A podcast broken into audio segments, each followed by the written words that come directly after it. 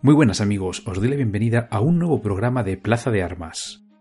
Nuestro podcast número 31 donde vuelve el doctor García Osuna para realizar un viaje al siglo XX. Hablaremos del ascenso de Hitler y el nazismo, la creación de la Gestapo y la resistencia alemana contra Hitler, con la Operación Valkyria como uno de los golpes de Estado que más cerca está de acabar con la vida del Führer. Además, hablaremos de su protagonista, el conde Klaus von Stauffenberg, junto con otros camaradas conspiradores.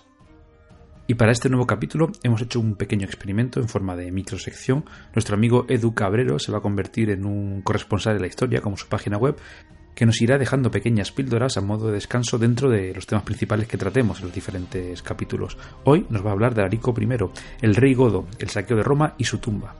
Pero antes de comenzar os traemos unos comentarios. El primero dejado por C3 Zar, que nos comenta, dicen que las segundas partes no son buenas, pero hay aquí una gran excepción. Un saludo a los dos por tal gran esfuerzo desde Monterrey, Nuevo León, México. Nos lo deja en la plataforma de iVoox en el audio 30 de Exploración Española de Norteamérica, volumen 2, Juan Doñate y la Batalla de la Coma. Muchas gracias, C3 Zar, por tus palabras. Otro comentario que nos deja Julio Barrenengoa en Twitter nos dice JMM García Osuna de nuevo, magnífico, en Plaza de Armas, Egipto contra el Imperio Hitita. Gracias Julio por tu mensaje. Hoy está de nuevo aquí con nosotros García Osuna. Os recuerdo que nos podéis dejar estos mensajes en las plataformas de iVoox, en nuestros perfiles oficiales en las redes, en Twitter arroba Plaza Armas, en Facebook Plaza de Armas. Nos podéis mandar un correo electrónico a info arroba plazadearmas.es y si nos escuchas desde iVoox y te gusta nuestro canal, bueno, pues y nuestros audios, pues puedes dar a suscribir y dar a me gusta de igual manera en iTunes. Y sin más dilación, acompáñanos a una de las épocas más oscuras del siglo XX, de la Alemania nazi.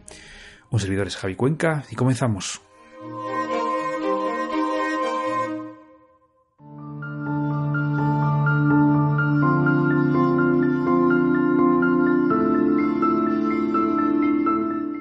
Estás escuchando Plaza de Armas, donde la historia cobra vida.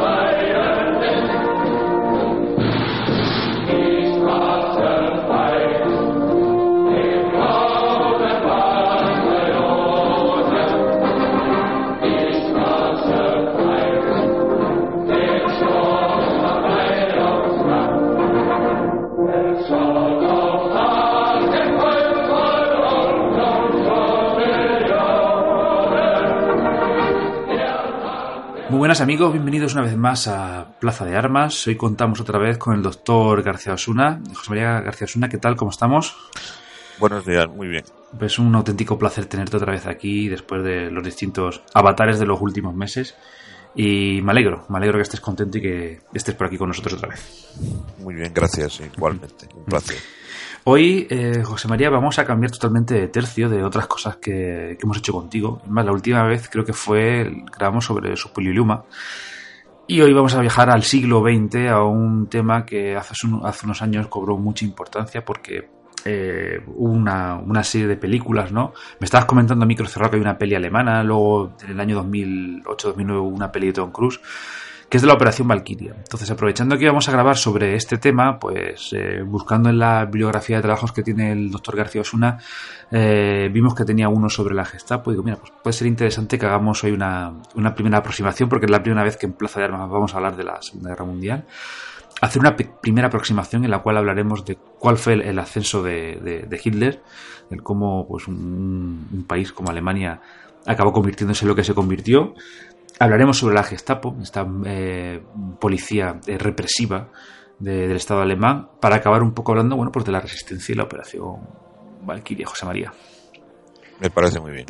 Entonces, José María, eh, a ver, un poco de, manera resumida, porque no es, digamos, el, objeto central del, capítulo de hoy.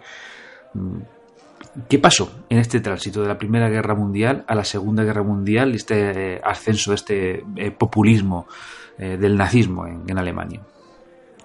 El, final de la guerra del 1918, del 14 al 18, conlleva la, creación más o menos de una especie de república en la ciudad de Weimar, una ciudad que tiene una raigambre importante en Alemania, donde vivió durante algún tiempo Wolfgang Goethe, y los políticos no son capaces de, sobre todo manda la socialdemocracia, porque Ebert, uno de los presidentes, es socialdemócrata. No son capaces de contentar a, que, a los alemanes que consideran, como pasó a, pues mil años antes a los cartagineses que no han perdido una guerra. La guerra se llega a un armisticio en el que Alemania tiene que pagar, independientemente de que estoy absolutamente en contra de todas las relaciones humanas de la violencia. Eso es, es eso hay que dejarlo bien claro para que no me metan en, en ningún saco extraño y se lo pusieron una república débil, con una cantidad enorme de parados, con una cantidad de deuda pública terrorífica, en que los alemanes pues casi estaban en las calles comiendo lo que podían, mientras los, las fuerzas de ocupación pues se comportaban como fuerzas de ocupación, es decir, decidiendo sobre los, sobre los, ciudadanos alemanes. Esto favoreció la, aparición de grupúsculos de corte nacionalista, sobre todo en el sur, en, en Baviera, los bávaros son bastante diferentes del resto de los alemanes. Para empezar, eh, tienen una mayoría de, están muy vinculados a la Iglesia Católica. La prueba es que actualmente la democracia cristiana alemana tiene unos socialcristianos, que es el partido bávaro de la democracia cristiana. Y incluso musicalmente son muy distintos. En la Alemania del Norte, por ejemplo, en la época de Bach, tiene una música para, para órgano con dos o tres teclados y en la Alemania del Sur es tienen otro comportamiento distinto. Además, incluso los alemanes hacen chistes sobre los bávaros que incluso hablan de una forma diferente. En este lugar, más, más bien en el sur, aparecen grupos de corte nacionalista y uno de ellos es una especie de partido de los trabajadores alemanes inventados por un cerrajero llamado Harrer. Los que vienen desmovilizados de la Primera Guerra, los soldados alemanes que no tienen trabajo, que no tienen dinero y que casi no tienen muchos ni qué comer, se van afiliando a diferentes grupos. Unos al Partido Comunista Alemán y otros a estos partidos nacionalistas. Uno de ellos, este Partido Nacionalista de los Trabajadores, el ejército alemán encarga a un personaje extrañísimo que ha sido desmovilizado también, que se llama Adolf Hitler, que lo más que llegó fue a cabo dentro del ejército, pero que tenía un concepto, aunque no es alemán, es austriaco, nacido cerca de Linz, en Brainau, eh, lo encargan de que vigile este partido a ver qué es lo que piensan o qué tipo de, comportamiento golpista tiene. Entra en el partido, se hace con el partido porque es bastante más listo que los demás, eh, destituye a los fundadores, uno se llamaba Harrer, otro Dressler, como he dicho, y lo transforma en una máquina política importante con un componente de rechazo porque la publicidad, la publicidad de la época, carga contra un grupo que tampoco tiene mucho sentido de que cargue que eran contra los judíos, porque murieron, murieron muchos judíos dentro del, ejército alemán. Los judíos formaron parte del ejército alemán y defendieron a Alemania y murieron como alemanes. Hombre, concretamente el padre de, esta niña que fue asesinada en Auschwitz, que era Ana Frank, el padre Otto Frank, fue un militar alemán, ese llegó incluso a comandante del ejército alemán. Bien, todo ese caldo de cultivo, los banqueros judíos que nos roban, ¿a qué nos suena eso? los, eh, que nos ocupan franceses y británicos explotando a los alemanes, el pueblo alemán hundido en la miseria más absoluta con una deuda terrorífica, fue el caldo de cultivo para el ascenso de este partido, que después le van a cambiar el nombre y lo van a llamar Partido Nacional Socialista Obrero Alemán o Partido Nacional Socialista de los Trabajadores Alemanes.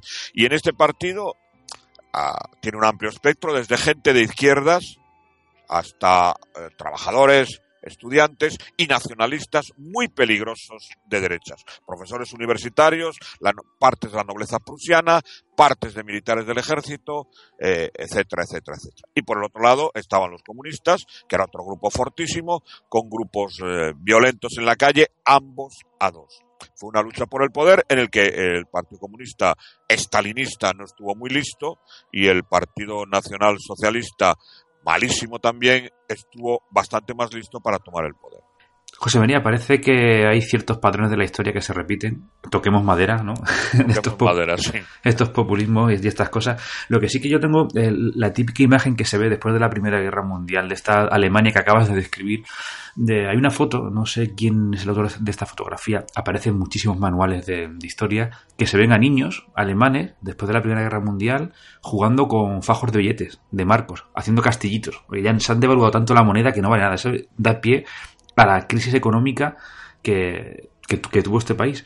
Unido a lo que acabas de decir, o sea, ideas radicales, eh, pobreza, eh, una eh, república más o menos títere, se podría decir, y luego, y luego además con una cosa bastante importante, que es que después de este tratados después de la Primera Guerra Mundial, se limita mucho al ejército alemán y a su poder de hacer cosas y de construir máquinas, etcétera, etcétera.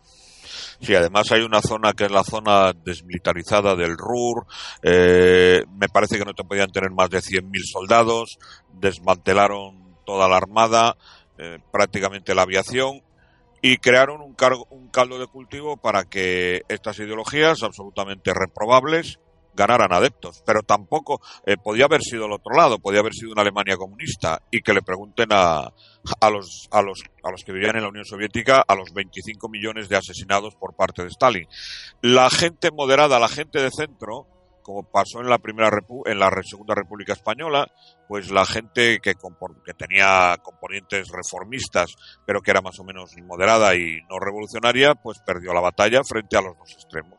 Uno de ellos anduvo más listo, eh, lo digo en el sentido absolutamente peyorativo y lamentable, porque la carga del estalinismo y del nacionalsocialismo, del nacionalsocialismo estalinismo ha sido terrorífica para Europa, como exterminaron ambos a, seres humanos que no tenían ninguna razón para hacerlo. En ninguna circunstancia se puede eliminar a un ser humano físicamente eh, por un motivo político o por un motivo sociológico, pero ocurrió y ocurrió.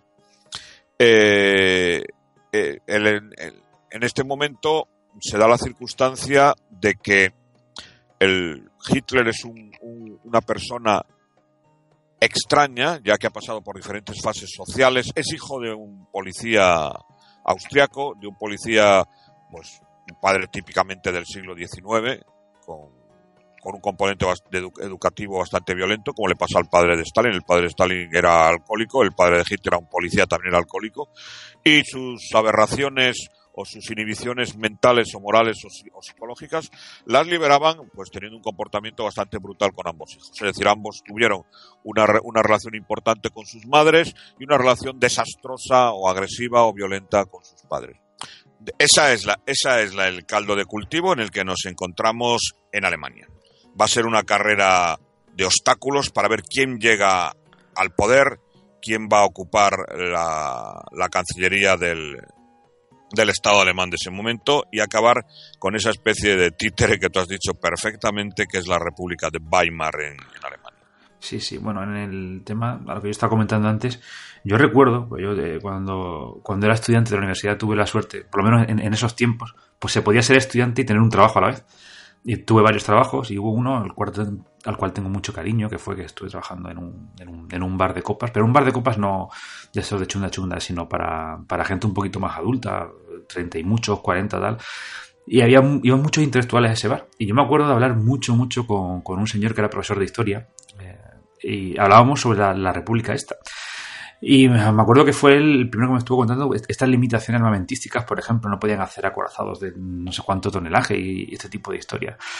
Entonces, José María, en este caldo de cultivo que, acabas de, contarnos, de plasmarnos, el ascenso hacia el poder eh, también tenía que tener un componente eh, violento y armamentístico. Y me estoy refiriendo ni más ni menos que a grupos paramilitares.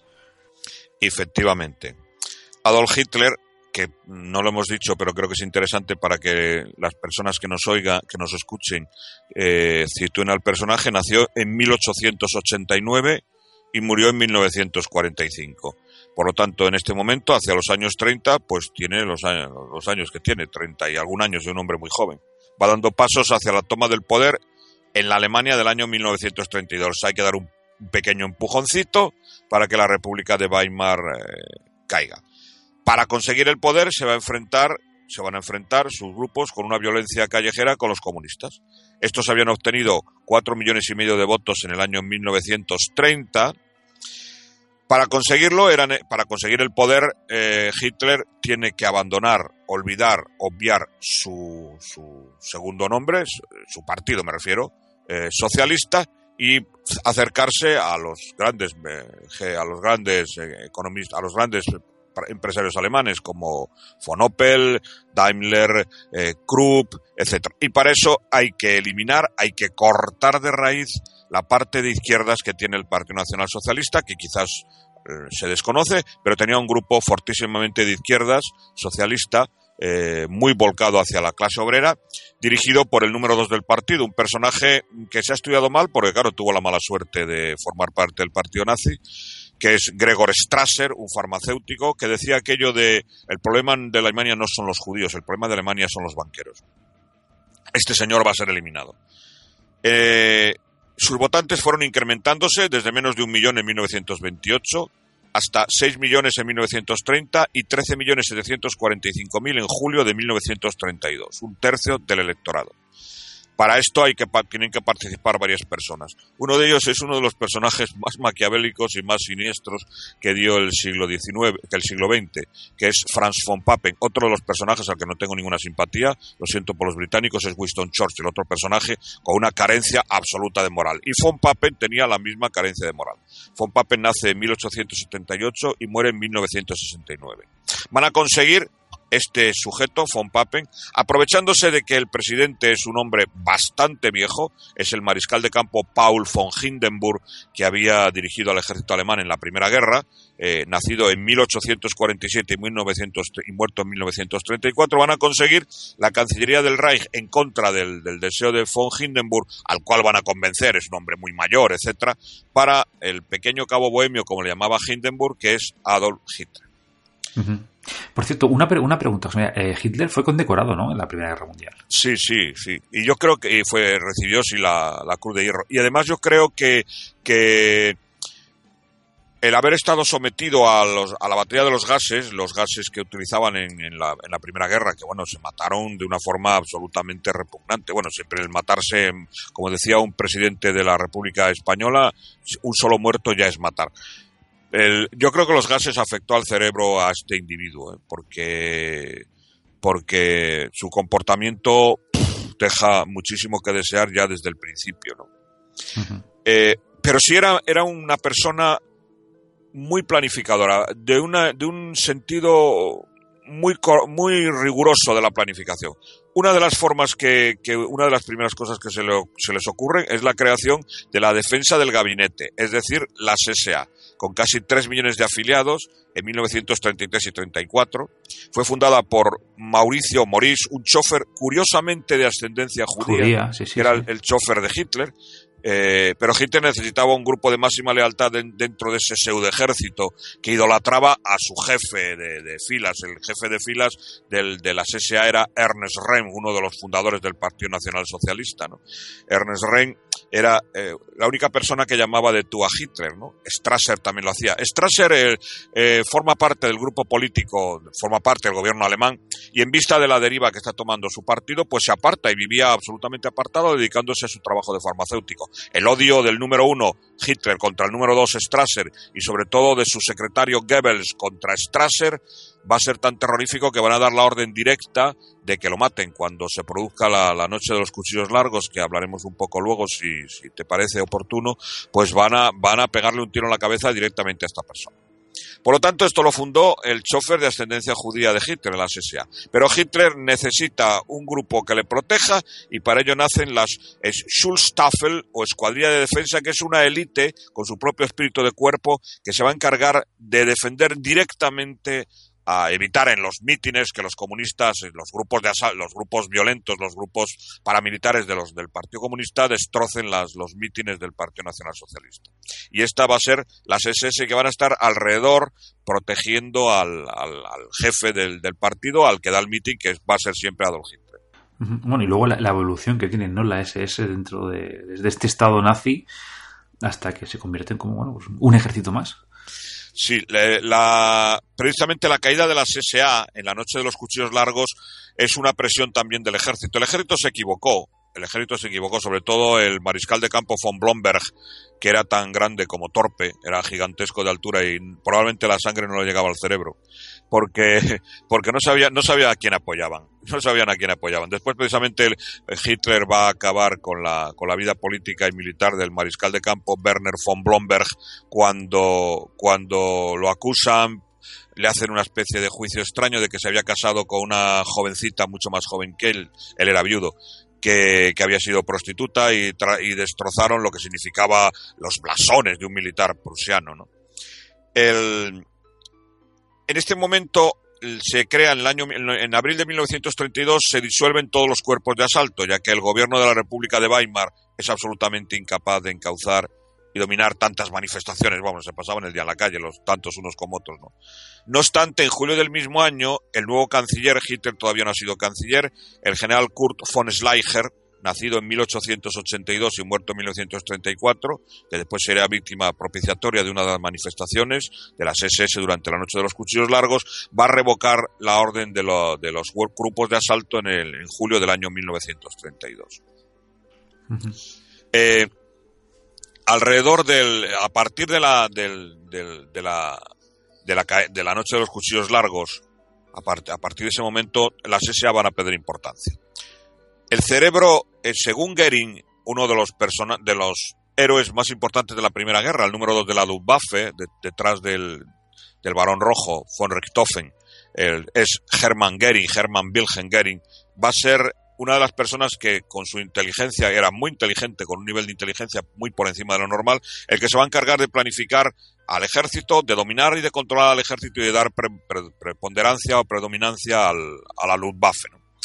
Según Goering, hay otro personaje que se llama Reinhard Heydrich, que es muy joven, nació en 1904 y murió en 1942, tiene por lo tanto 28 años, es, va a ser el cerebro de otro de los personajes, en este caso proviene de, grupos católicos, que es Heinrich Himmler, que se va a adherir al, al proyecto nacional socialista. Heinrich Himmler no pudo ir al ejército porque tenía problemas en la vista y era de, constitución muy débil y siempre tuvo en, mente tener un ejército personal y se lo van a poner a tiro que va a ser las SS para el que él pudiera controlar y dominar. Este Heydrich va a imponer un código de conducta a los miembros de las SS específico para controlar a sus elementos más peligrosos y poder acusarlos de delitos no podían degenerar para, para Heydrich y Himmler las SS en una chusma de desaforados terroristas callejeros como eran los matones de la SA, que no dejaban de ser unos matones que se dedicaban a destrozar eh, a la gente y a destrozar los negocios, sobre todo de los judíos, ya que estos ponían el comportamiento de la SA podían poner en peligro en peligro el apoyo financiero que Adolf Hitler necesitaba para su proyecto, su proyecto que en el año 32 ya se alumbra como bélico, aunque Hitler había planificado entrar en una guerra, según dicen los, mayores estudiosos de él, hacia el año 42 o 43, pero se puso tan histérico que se adelantó unos cuatro años, incluso provocó dos frentes, que era algo aberrante para el ejército alemán. Sí, sí, desde el punto de vista estratégico fue una, fue una de las razones. Pero eh, eh, volviendo al tema de las SS, eh, José María, a mí siempre me ha llamado mucho la, atención este corpus ¿no? de, de, ideología del cual se dota que va pues desde mitos paganos a, mitos del, del, germanismo. O sea, es una cosa totalmente eh, increíble. Y, todo esto te lo digo diciendo que, por ejemplo, acabas de decir que, el, que, Himmler venía eh, de un entorno eh, católico, cristiano. Sí, además tiene...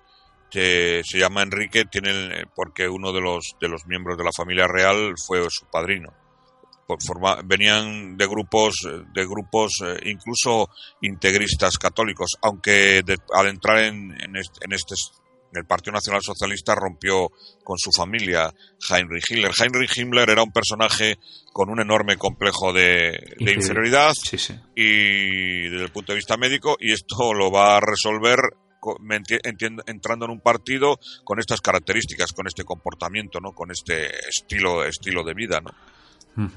Eh, hasta tal punto tiene ese estatus psicológico tan complejo, tan extraño, que cuando muera, que muere, como he sabido, el año 40, después de la guerra, muere porque tiene un, tiene un complejo policial, un complejo policiaco. en un momento en que en Alemania nadie está documentado, nadie tiene ningún tipo de carnet y la gente va por los puentes tratando de escapar del ejército rojo, el ejército de la Unión Soviética que entraba en Alemania y que todos sabían el comportamiento que estaba teniendo en el este. Sí, sí, sí violando miles de mujeres, eh, millones de mujeres que se suicidaron, eh, exterminando más que peleando, exterminando, probablemente con un sentido de venganza, porque el Partido Nacional, el, el ejército alemán había hecho lo mismo, sobre todo las SS. ¿no? Efectivamente, y luego hace poco he visto yo una serie documental y comentaban también que además de, este exterminio generalizado ¿no? de tanto de judíos y demás que hacen, que hacen los nazis, eh, una vez que entran en, en Rusia, continúan igual, con todo lo que van encontrándose. O sea, entonces venía la cosa caliente de atrás. Sí, sí, el odio que se tenían unos a otros, eh, la Unión Soviética padeció miles y millones de muertos, provocados por, por, la, por la represión, no tanto de la Wehrmacht, que no es así, porque la Wehrmacht en el juicio de Nuremberg no se la declara culpable, sino por, por las Waffen-SS y sobre todo los grupos violentos de las SS como era, o los grupos militares como eran las Waffen-SS. Hay una cosa curiosa, José María, que es con el paso de las, de las décadas, porque gran parte, un pilar importante de la victoria de los aliados en la Segunda Guerra Mundial es la Unión Soviética, pero como a, lo largo de, los, de las décadas esto se ha ido transformando y se ha ido inclinando la balanza hacia Estados Unidos. Una cosa increíble. Salieron unas, unas encuestas hace unos años eh, que salían eh, encuestas a distintas generaciones, ¿no? Años 40, años 50, años 80, y cómo se ha ido dando la vuelta a la tortilla. Si tú le preguntas, por ejemplo, a, nuestros abuelos en los años 40 quién había ganado la Segunda Guerra Mundial, te decía principalmente la Unión Soviética con ayuda de tal. Y, hoy en día se da la tortilla. No, la guerra, la la ganaron los americanos. Yo no soy un gran amante de los Estados Unidos. Eh, ahora desde Obama, Obama ha transformado desde mi modesto punto de vista un poco la mentalidad norteamericana. Pero vinieron aquí los jóvenes norteamericanos a morir como, vamos, como conejos. Eh, la Unión Soviética había sufrido terroríficamente, los, los habitantes de Rusia, sobre todo, habían sido asesinados por las SS, ellos también se habían defendido y el ojo por ojo y diente por diente lo cumplieron, vamos, a, rajatabla. Indudablemente, indudablemente el ejército, el, sobre todo las SS, tuvieron ayuda importante, es decir, de grupos en Ucrania, de grupos en Bielorrusia, de grupos en las repúblicas bálticas. Vamos a ver, un general soviético, Blasov, que estaba es sacado de un campo de prisioneros por los nacionalsocialistas, por el, por las SS, pues eh, va, va, a crear un grupo de, ejército, no sé, ciento y pico mil soldados soviéticos, rusos, si quiere decirse, para luchar contra, contra el ejército rojo. Lo que pasa que Stalin, digo, perdón, Adolf Hitler, que tenía el concepto ese repugnante de que los eslavos eran inferiores, no se fió mucho de Blasov y a este pobre hombre terminó asesinándolo Stalin y lo dejaron otra vez a su, a su merced, ¿no? Pero a los, al pueblo soviético, al pueblo ruso, que era mayoritariamente, hay grupos eh, muy importantes dentro de la Unión Soviética, sobre todo ucranianos, que, que tratan de, de, destrozar y que tratan de, de, derruir este, este sistema, ¿no? Sí, es que es, curioso, pero que incluso cuando ya está eh, todo el pescado vendido, la gente, los alemanes, tanto población civil como el ejército, se intentan rendir a los estadounidenses, a los británicos, antes que a los rusos, porque ya sabía lo que, lo que les tocaba con los rusos. Sí, no, no, el, la gente corre hacia el oeste de una forma absolutamente, vamos, despavorida, ¿no? Era muy diferente. Además, había una cosa clara, eh, si eras de las SS, que te fusilaban en un lado y en otro, en un lado y en otro de las Waffen-SS, pues te quitaban los emblemas de las SS, te ponías unos emblemas del ejército, de la Wehrmacht, y podías pasar perfectamente, ¿no? Ah, lo que decía con respecto a Himmler, cuando lo cogen en, en, un puente, pues al oficial que está allí, no sé si es un sargento o un o un teniente, sorprende que en un momento en que miles y miles, lo que tú decías perfectamente, de alemanes están escapando hacia el oeste, hay un individuo que lleva toda la documentación. Falsa, pero toda la documentación. Y entonces, claro, avisan al oficial del, campo, al oficial del puente, perdón, diciendo que hay un individuo que, vamos, que tiene. ¿Por qué? Porque este Heinrich Himmler tenía la mentalidad policial de que si estabas indocumentado, tu futuro era un campo de concentración. Y ahí es como lo cazan, ¿no? Cuando después ya confiesa que es Heinrich Himmler y muerde la, cápsula de, cianuro, ¿no? Sí, sí, es curioso. Pues bueno, José María, nos estabas comentando el, tema de, de, esta evolución ¿no? de los grupos paramilitares y de cómo eh, dentro de la estructura de este Partido Nacional Socialista se crean unas estructuras eh, militaristas para tener un poco más el control, ¿no? La evolución de estas SA que eran unos simples matones de, barrio, por así decirlo. El, el, año, el 4 de febrero de 1933, Goering disuelve el Reichstag y el Parlamento Regional Prusiano. Y de los 32 jefes de policía que existen en ese momento en Alemania, quita a 22 y pone a gente muy próxima a él. Cambia a cientos de inspectores de policía y a miles de sargentos. Y todos estos fueron, y fueron incorporados nuevos hombres y estos en todos los casos procedían estos nuevos hombres de la gran reserva de la unidad de los soldados de choque y de los guardias.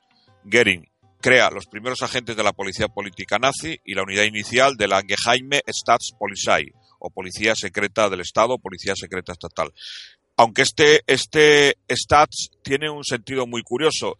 En, en Alemania, como en Italia, heredan el concepto Stats de los, de los griegos, el sentido de, de, de nación, digamos, ¿no? Atenas, Esparta, ¿no? Por eso es, más bien sería policía secreta de la ciudad, de cada ciudad porque Hamburgo es, tiene una entidad, eh, Düsseldorf, eh, Múnich, como pasaba en Grecia con Atenas, con Tebas, con Esparta. Y ahí vienen las poleis griegas, es una especie de la ciudad-estado, por eso lo de Geheime Staatspolizei. Y los primeros campos de concentración nazis ya son oficialmente reconocidos. Para todo ello, va a situar a Kurt Daluge, nacido en 1897 y muerto en 1946, como jefe de la SS de Berlín y al mando de la nueva policía prusiana. Este general de las SS había trabajado como jefe encargado, Kurdaluge, de la recogida de basuras. Su primo político sería Rudolf Dils, de 1900 a 1957, y estaría al mando de la oficina de la policía de Berlín. Más tarde, esta policía política del Estado de Prusia va a dar origen a la Gestapo. El 22 de febrero de 1933, Hermann Goering arma a su fuerza de policía permanente y la complementa con 25.000 hombres de las SA y 10.000 de las SS. Y hay una, un texto de Hermann Goering que dice lo siguiente: La bala que dispara del cañón de una pistola policíaca es mi bala. El sueldo fue de tres marcos diarios, con transporte gratis a sus unidades. Si ustedes disparan, soy yo quien aprieta el gatillo. Si matan a alguien, soy yo quien lo hace. Quiere decir que Goering se hacía responsable, otros políticos deberían aprender de este comportamiento responsable, que no me malinterpreten, que no defiendo para nada al nacionalsocialismo, que fue una ideología absolutamente repugnante y genocida. Pero bueno, por lo menos se hacía responsable de lo que un pobre, un pobre, vamos, de lo que un policía hacía, no sé, en Düsseldorf, en Dortmund o en Eisenach. Sí, lo que pasa es que si te fijas era la, manera de darle manga ancha ¿no? A, sus acciones y que se vieran respaldados en todo momento, con lo cual tienen libertad. Libertad absoluta para hacer lo que quisieran y que nadie les iba a pedir ningún tipo de responsabilidad. El 27 de febrero de 1933, por la noche, se produce lo que es conocido como la quema del Parlamento alemán, el, el Reichstag que tenía unas letras enormes doradas en, la, el frontispicio que decía Den Deutschen Volke, el pueblo alemán. Un acto extraño que casi seguro que iniciaron los propios nacionalsocialistas. Hermann Goering proclamó con toda su parafernalia y con toda su prosopopeya un complot comunista y se ejecutó al presunto incendiario que se llamaba Van der Lubbe y era un extrañísimo, yo creo que psicótico holandés, ¿no? Cabeza de turco, podríamos decir. Probablemente, casi seguro. Solo en Berlín se arrestaron a 5.000 personas, incluyendo antiguos diputados del Reichstag. Las concentraciones de socialdemócratas y del Centrum, que era el partido del centro, no partido católico, fueron disueltas con violencia. El 29 de febrero de 1933 se suprimieron las garantías civiles de libertad. Cualquier persona podía ser detenida y arrestada sin proceso. Y el 5 de marzo, el Partido Nacional Socialista Obrero Alemán se encargó de obtener el 44% de los votos. A pesar de las intimidaciones que hicieron contra el electorado, no llegaron a la mitad de la, del, del electorado. El 23 de marzo se aprobó la ley de plenos poderes, dejando solo al Partido Socialdemócrata para oponerse a los nazis. Hitler podía ahora gobernar por decreto de emergencia y la dictadura nacional socialista había comenzado. Para ello, Goering copió la idea británica de Lord Kitchener de 1901 y de la que Churchill había sido un adalid magnífico en su guerra contra los Boers en África del Sur de crear los campos de concentración. Y se crearon los primeros campos de concentración, Concentrationslager, en Prusia. Eran en realidad, dice el cinismo de, Goering, centros dedicados a la rehabilitación política. Y cualquier bruta. Centro de, reeducación, como dicen los chinos, ¿no? sí, de reeducación, sí, como hacía los, los comunistas de Mao Zedong. Eh, y cualquier brutalidad era estrictamente en contra de su voluntad. Es indudable que probablemente Goering no sabía lo que ocurría en Dachau, a, no sé, a, a Hermann Baumann, pongamos por caso, ¿no? Hombre, es obvio que no lo sabía, pero que se creó las condiciones en este Estado para que la brutalidad, la pérdida de derechos y cualquier eh, fórmula de quitar a uno dignidad está más claro que el agua. Le guste o no al fallecido Hermann Goering o no le guste. Claro, ten en cuenta que se empieza primero con la violencia verbal, la violencia verbal que a todos nos suena, ¿no? Eh, y luego acaban con este tipo de cosas, amparándose en, la miseria y en este caldo de cultivo que nos ha estado contando al principio del, podcast de hoy. Sí, e incluso en el juicio de Nuremberg dice, eh, Goering dice, incluso, vamos, el que escribió por él, eh, admitió que Hermann Goering que estaba enterado de la existencia de otros campos establecidos en diversas provincias en sus primeras fases de desarrollo y dirigidos por otros altos cargos nazis. Fue en estos, declaró Goering, donde tuvieron lugar verdaderas crueldades y tan pronto como me enteré de la existencia de estos campos, ordené el cierre inmediato. Yo le pregunto al señor Goering, ¿y quién eres tú para meter a alguien que disiente políticamente en ningún campo de concentración? pues yo creo que no eres nadie para meter a nadie en ningún campo de concentración, para cortar las ideas. Otra cosa es que si viene con una pistola, trates de defenderte poniendo un escudo o, intentes detenerlo. Pero a los que se encerraban eran por motivos políticos, estamos hablando al principio, por motivos de disensión política. Bien fueran socialdemócratas, comunistas, cristianos de, origen de rito católico, etcétera, etcétera, etcétera. Y esto lo digo guste o no guste. Eh, hay una conversación y hago un paréntesis mínimo, de Adolf Hitler con Martin Bormann, su secretario particular, cuando ya Rudolf Hess se ha ido a Inglaterra, en la que dice claramente, cuando acabemos con los judíos nos vamos a ocupar de los católicos. Hitler sabía lo que representaba el, dogma católico, provenía de, la religión católica provenía de Austria, su familia era católica y sabía que obviamente eh, había muchos católicos que se habían corrompido, indudablemente, indudablemente, pero que el catolicismo iba a tenerlo enfrente en su comportamiento con, el resto. Sí, sí, sí. Bueno, una, una limpieza del contrario ideológico en, todas reglas. Absoluto, en todas reglas. Lo que pasa es que primero se, se, empieza por la minoría más pequeña y la más fácilmente vendible como el enemigo. Es que esto es de manual de populismo. O sea, ¿quiénes son los malos? ¿Quiénes son no sé qué? Estos, estos, estos. Y poco a poco, bueno, pues así sí, se tenía planificado, ¿no? Sus planes siniestros. Además, era muy fácil decir, eh, nos roban, los judíos nos roban, los judíos son banqueros y obviamente pues no, no, era tal. Habría banqueros como había no, no judíos, es decir, cristianos, eh, banqueros, luteranos o calvinistas o católicos. No tiene, no tiene nada que ver. Y había judíos labradores y había judíos profesores universitarios, como podía ser Einstein o como podía ser directores de orquesta como Klemperer y había otros eh, que no lo eran. Por cierto, el gran Herbert von Karajan sí estuvo afiliado al Partido Nacional Socialista. El gran Carl Böhm, el gran director, no estuvo afiliado al Partido Nacional Socialista. Lo que pasa es que Karajan, que era muy listo, muy inteligente, muy ágil, obvio su pasado con firma del Partido Nacional Socialista. Bueno, es, eh, que esto daría para, otro capítulo otro día, José María, de, cómo se, aprovechan. Eh, pero en todos los regímenes, eh, Javi. Claro, ya, ya lo sé, ya lo sé, pero por ejemplo ahí tienes a, a Von Braun, el del el, el, claro, Von Braun, como acabó en Estados Unidos diseñando todo el programa Apolo.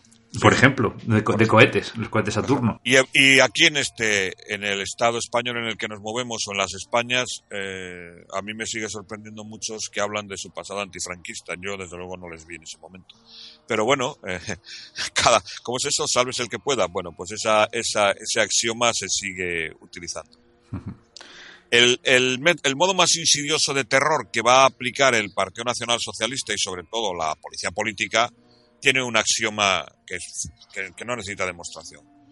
El modo más insidioso de terror es el empleo deliberado del rumor inspirado por el miedo, que es decir, un vecino. No sabes que te están buscando y el susto que te dan ya es de órdago. Porque cuando entrabas en la, en la comisaría de la Gestapo no sabía de dónde ibas a salir. Si hacia el otro mundo, hacia algún campo de concentración o libre. Sí, sí, sí, sí. No, la verdad que es que todo, como no sé si lo hemos dicho, haya a, micro cerrado ahora, o sea, todo régimen totalitarista se tiene que basar en unas eh, fuertes medidas de control de la ciudadanía. Y eso lo estamos viendo incluso eh, a fecha de, mayo del siglo XXI. No tenemos que irnos tampoco 100 años atrás. ¿eh? No, no, no, no, no. Eso está, eso está claro. El, la policía, el cuartel general de la policía política se crea en la en el número 8 de la Prince Albrecht Strasse, es decir, la calle del Príncipe Alberto, y es la peor cárcel que existe para presos políticos. En junio de, ese año del que estamos hablando, del año 1933, ya se llama Policía Secreta del Estado o Gestapo. Idéntico cargo y evolución recibió Heinrich Himmler, nacido en 1900, muerto en el 1945 en Múnich. Más adelante, en toda Alemania, salvo en Prusia, su campo de concentración modelo va a ser Dachau, cerca de Múnich, basado en el artículo primero del decreto del presidente del Reich para la protección del pueblo y del Estado alemán del día 28 de febrero de 1933, permanecerá usted en custodia preventiva en interés de la seguridad y el orden público. Razón, sospechoso de actividades que perjudican al Estado. Esta era la ley de custodia preventiva por el cual te empezabas a perder tus derechos como ciudadano. Sí, sí, madre mía. Bueno, entonces, eh, esta Gestapo luego fue eh, protagonista de, a lo largo de estos años de nazismo. Bueno, hemos hablado ya de, de la noche de los cuchillos largos, pero que es que tenemos todos en, la, en nuestra imagen, ¿no? Que no, muchas veces nos la da el cine, eh, las películas clásicas a estos hombres de la Gestapo vestidos con gabardina eh, grandes eh, y con un miedo, vamos, atroz cada vez que, aparecían en pantalla. Sí, vestidos de negro además. Sí, sí, sí. Con sus abrigos de, de cuero negro. la noche de los cuchillos largos, pues es un golpe de estado. Ernst Rem, eh, que estaba en ese momento enfermo en un hospital de Baviera, acompañado por, pues, por su pareja masculina, por alguna de sus parejas masculinas, eh, intentó, intentó dar un golpe de Estado contra el ejército. El ejército alemán, que metió la pata constantemente, se puso al lado de Hitler y entonces a Hitler, que le interesaba el apoyo del capitalismo alemán, de, los, de los poderosos industriales alemanes y del ejército, pues eliminó a la parte más izquierdista de su partido. Hitler viajó hacia, hacia Múnich, se presentó en el, en el sanatorio de Tegernsee, donde estaba su amigo, su amigo íntimo. Ren, que dormía profundamente, fue levantado con violencia. Hitler lo abofeteó delante de, de, de, médicos y de los compañeros que iban con él y lo fusiló el 2 de julio como, como colofón de lo que los nazis denominaron ejercicios militares. Estamos hablando del año 1934 la, noche, que llaman de los cuchillos largos por la cantidad de gente que mataron. Entre otros al ex canciller general Schleicher, al que Gerin intentó salvar pero no consiguió salvarlo. Eh, von Papen se, se, salvó por los pelos y el número dos, como dije antes, del partido nazi, responsable del ala más izquierdista y obrerista llamado Gregor Strasser, nacido en 1892 y muerto en 1934, que era farmacéutico y propietario de una farmacia y que había tenía una norma que era eh, el Partido Nacional Socialista debe ser fiel a los ideales anticapitalistas del pueblo alemán, pues estuvo, le cogieron y a través de los barrotes de la cárcel le pegaron un tiro en la cabeza. Ya tienen eliminados a los enemigos, al mariscal de campo Paul Hindenburg le queda un telediario ya que muere el 2 de agosto y Hitler ya tiene todo el poder en sus manos, las SA desactivadas, el ejército dominado, von Blomberg y von Fritz, los cabezas del ejército, han sido expulsados. Dentro de poco el jefe, del jefe del Estado Mayor, Ludwig Beck, también se marchará. Y a partir de ahora, mein Führer, es decir, mi conductor, mi guía, será el que dirija toda la política alemana. Para eso la Gestapo va a ser eh, absolutamente incondicional y las SS van a ser absolutamente incondicionales. Estamos viendo, José María, que, que han pasado dos años desde que Hitler hace su aparición en la vida pública, en el 32, y en dos años él tiene su plan para, para llegar al máximo poder supremo y eliminar a gente de la que se ha aprovechado durante este viaje. Toda la oposición y gente a la que se ha aprovechado. Y pero va a tener siempre ayuda incondicional. Por ejemplo, uno de ellos es uno de los buenos eh, oficiales del ejército, que es el mariscal de campo Walter von Reichenau, nacido en 1884, muerto en 1942, va a ser el que se encargue de la letra del juramento que van a obligar a todos los militares alemanes y al pueblo alemán hacer, sobre todo a los militares alemanes, y que va a ser un, un hándicap importante para conseguir que oficiales del ejército se involucren en intentos de golpe de Estado contra Hitler por ese estilo que tenía la, la milicia, los oficiales prusianos de, de cumplir el juramento, y dice lo siguiente, juro por Dios Todopoderoso, obediencia incondicional al Führer del Reich alemán y su pueblo Adolf Hitler, lo nombran, y al jefe supremo del ejército y estoy dispuesto como soldado alemán a ofrendar mi vida en aras de este juramento. A partir de este momento, todos los militares se dirigirán a Hitler empleando la expresión Mein Führer, es decir, mi conductor. La SS era la fuerza suprema que propugnaba la disciplina política. La SD o equipo de espionaje de las SS era el servicio secreto de información y la Gestapo ya estaba preparada para entrar en acción y realizar sus típicos interrogatorios en las siempre peores condiciones posibles para el reo. Adolf Hitler había conseguido lo que estuvo planificando durante años, un estado policíaco cuasi perfecto. Sí, sí, sí, no, lo, lo, lo hemos visto. O sea, es, es, es, tremendo la eficacia que, que, llega a alcanzar. ¿eh? Indudablemente.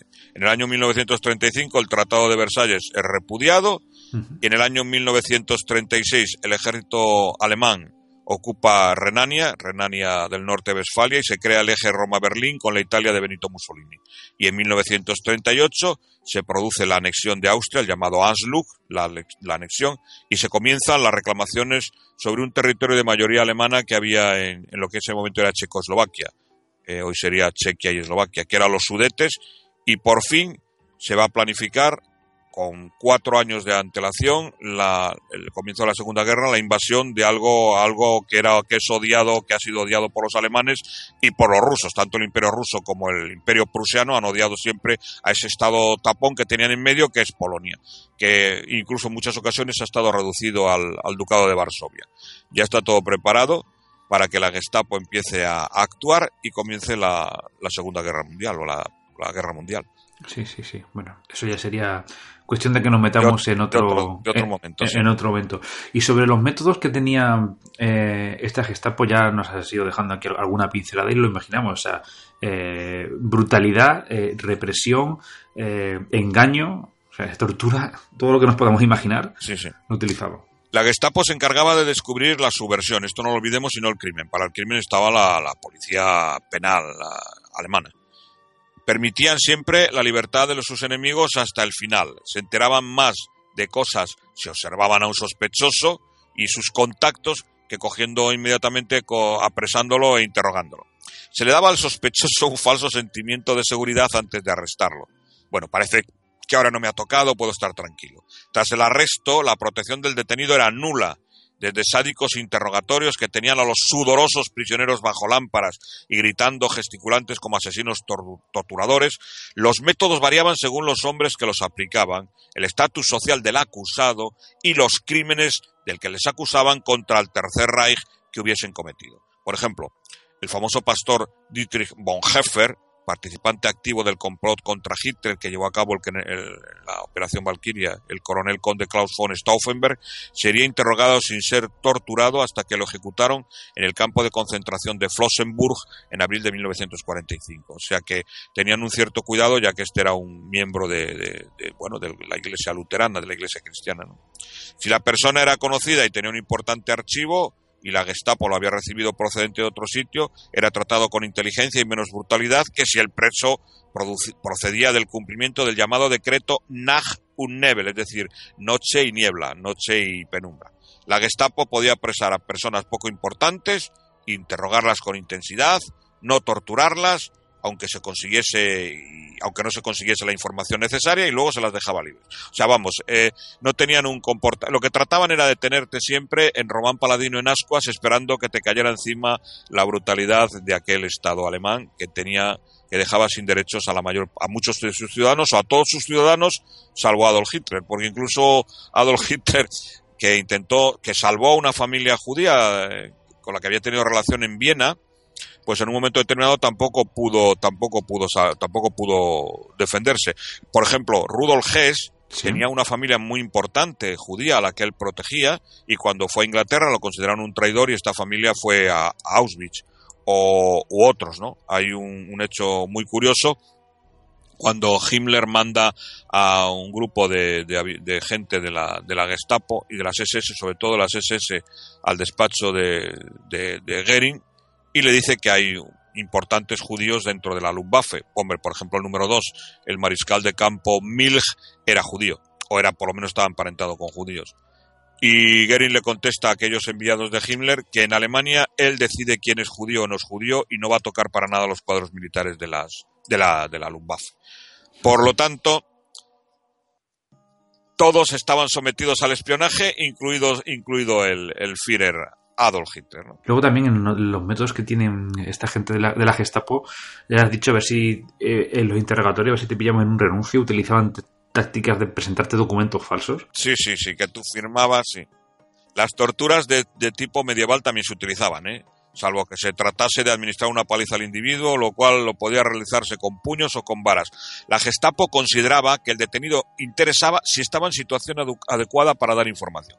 Se les podía colgar de los brazos, atados a la espalda, retorcerles y arrancarles las uñas, someterlos a descargas eléctricas en sus partes íntimas estando totalmente desnudos, sumergirlos en agua fría hasta que sus pulmones estuviesen a punto de reventar. Se les reanimaba y las torturas proseguían las mujeres eran desnudadas, humilladas y asaltadas de la forma más conveniente para que se derrumbasen. Los presos, con gran entereza, soportaban heridas y agonías del dolor y sabían cómo relajarse en los intervalos existentes entre los asaltos a sus cuerpos. Tras desmayarse, eran reanimados con cubos de agua fría. La verdadera resistencia significaba guardar la información esencial, cualesquiera que fuesen las torturas padecidas. Por ejemplo, el doctor, que era uno de los de la oposición a, a, Hitler, el doctor Fabian von Sklabrendorf, miembro activo de la oposición alemana, que además viajó varias veces a Inglaterra para decirles a los británicos lo sinvergüenza que era este Adolf Hitler y lo repugnante y lamentable que iba a ser el régimen y los británicos no les hicieron ningún caso porque además dijeron aquello que a los alemanes se, se, se curen sus pulgas y además nunca apoyaron a la oposición pero bueno había un personaje para mí absolutamente siniestro que es Winston Churchill ¿no? y está documentado eh, después había los anteriores a Churchill pues eran bastante simples ¿no? Pues este eh, miembro activo de la oposición fue hecho prisionero tras el atentado contra Hitler en julio del 44 y ha dado, dio una información detallada de las torturas progresivas a que fue sometido en el cuartel general de la Gestapo en Berlín, en la Prince Albrecht Straße.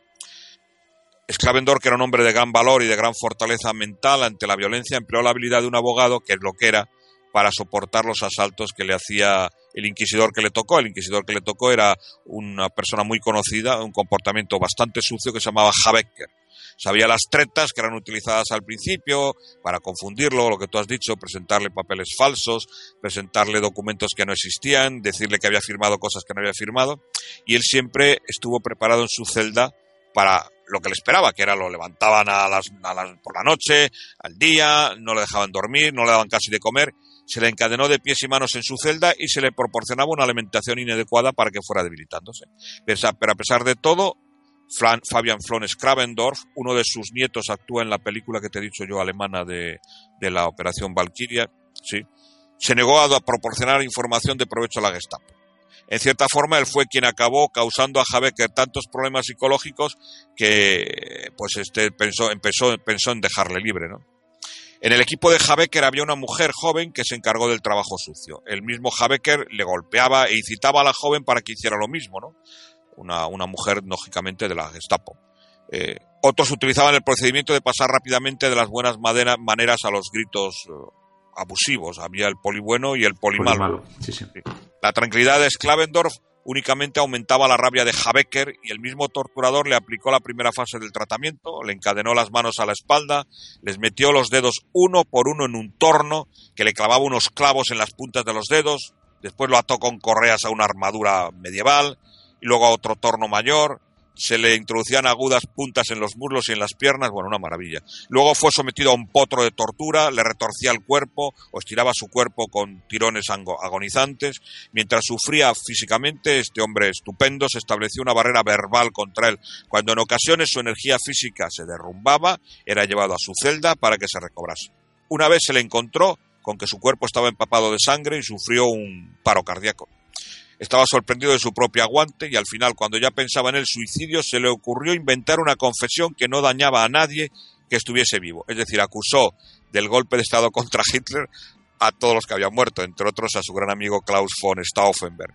Él había confesado y esto era todo lo que la Gestapo quería. Por lo tanto, le mandaron a celda y allí lo tuvieron encadenado hasta que fue liberado por, bueno, cuando, cuando acabó la guerra y sobre todo cuando muere el famoso juez popular Freisler, Ronald Freisler, un personaje repugnante, aparece en las películas con su voz chillona, que por cierto, Freisler provenía del Partido Comunista Alemán.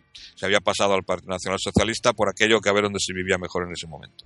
Sí, sí, aparece en la... Te he comentado antes que he visto yo la película, no la, alemana, sino la norteamericana, la, la, de Tom Cruise, la de Operación Valkyrie, y al final sale el, el juez este. sí, que le cayó una viga cuando hubo un bombardeo y muere precisamente en el tribunal y entonces se perdieron muchos de los expedientes y algunos como este Fabian Flones Clavendor se, se libraron de la muerte, lo cual fue estupendo. ¿no?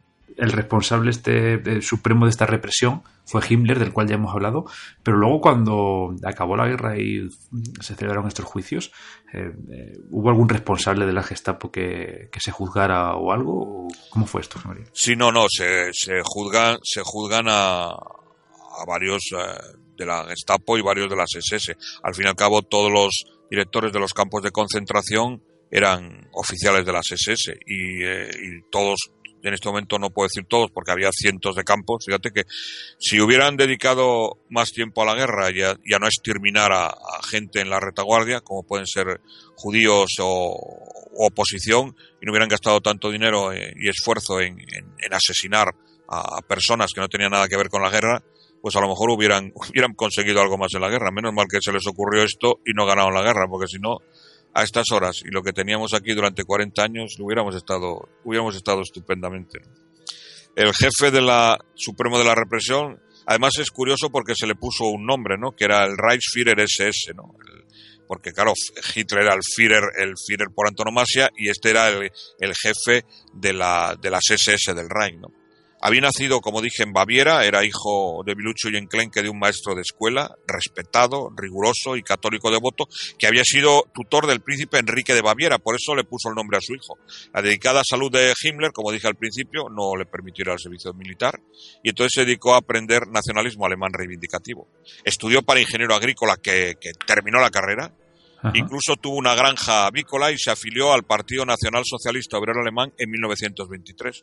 Estuvo en la prisión de Landsburg cuando, cuando Hitler dio aquel golpe de Estado del putsch revolucionario en la cervecería de Múnich y cuando salió estuvo a las órdenes de los hermanos Strasser, sobre todo de Gregor Strasser, del cual sería su secretario particular, y de Otto, el hermano pequeño. Bueno, este Otto murió en los años 60 y estaba muy mal de la cabeza. Eh, todo lo que le pasó, pues no, no lo digirió.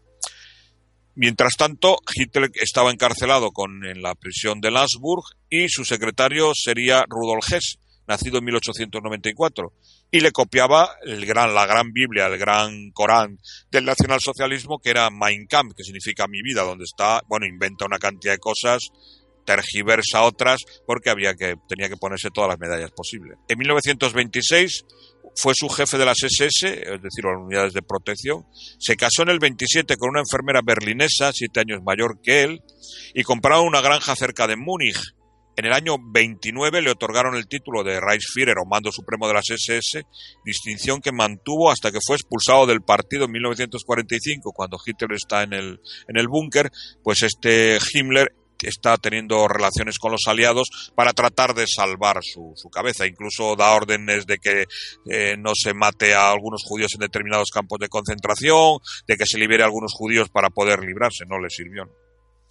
Antes de mi muerte expulso al ex mariscal del Reich Hermann Göring del partido y lo despojo de todos los derechos que pudiera gozar en virtud del decreto 29 de junio del 41 y también de mi manifiesto en el Reichstag del 29 de junio del 1939.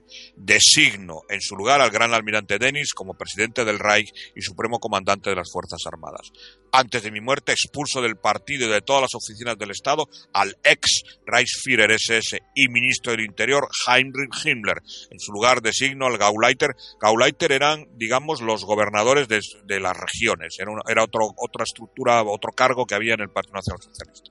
Karl Hanke, Karl Hanke como Reichsführer SS y jefe de la policía alemana y designo al Gauleiter Paul Gisler como ministro del Interior del Reich. Bueno, pues estos dos, según Hitler, lo habían traicionado y estaban muriendo millones, estaban los estertores del, nacional, del, del, Partido Nacional Socialista el 29 de abril del 45 y este sujeto Adolf Hitler no le importaba llevarse todo por delante en su locura demoníaca, en su psicopatía, en su, en su bueno, según, dice, según dicen algunos que lo conocieron, pues era un hombre de capacidad limitada pero muy afanoso, apasionado por los detalles administrativos y poseído de una desenfrenada ambición personal desde que era niño.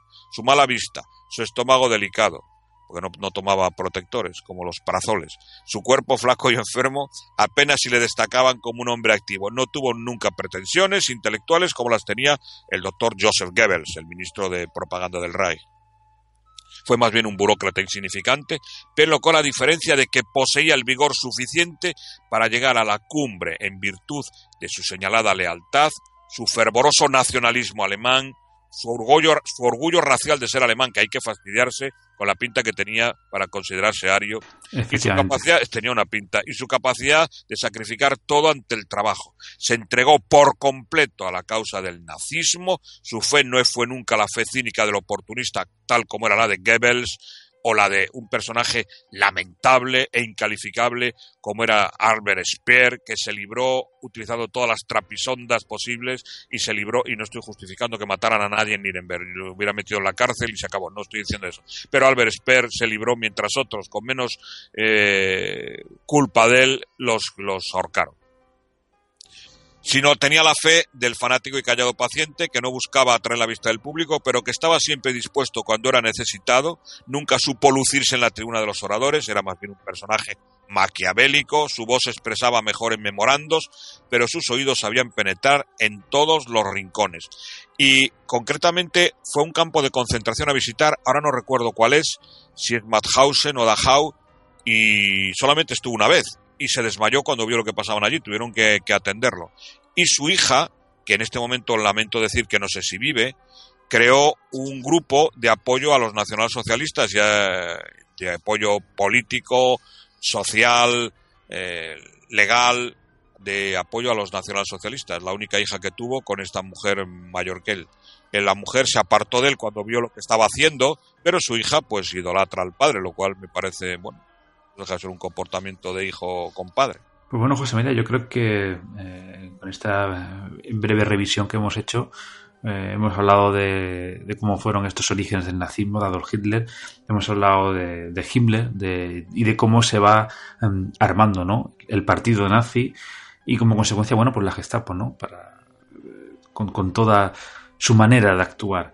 Yo creo que ha llegado el momento de hacer un pequeño descanso musical y, y ahora regresamos ya y nos metemos con la Operación Valkyria.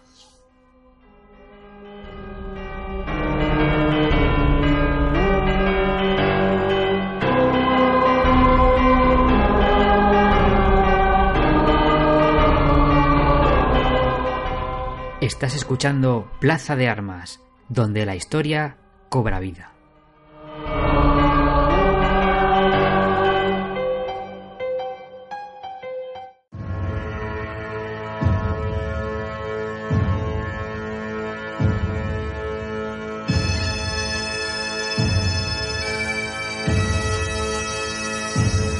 Corresponsal en la historia.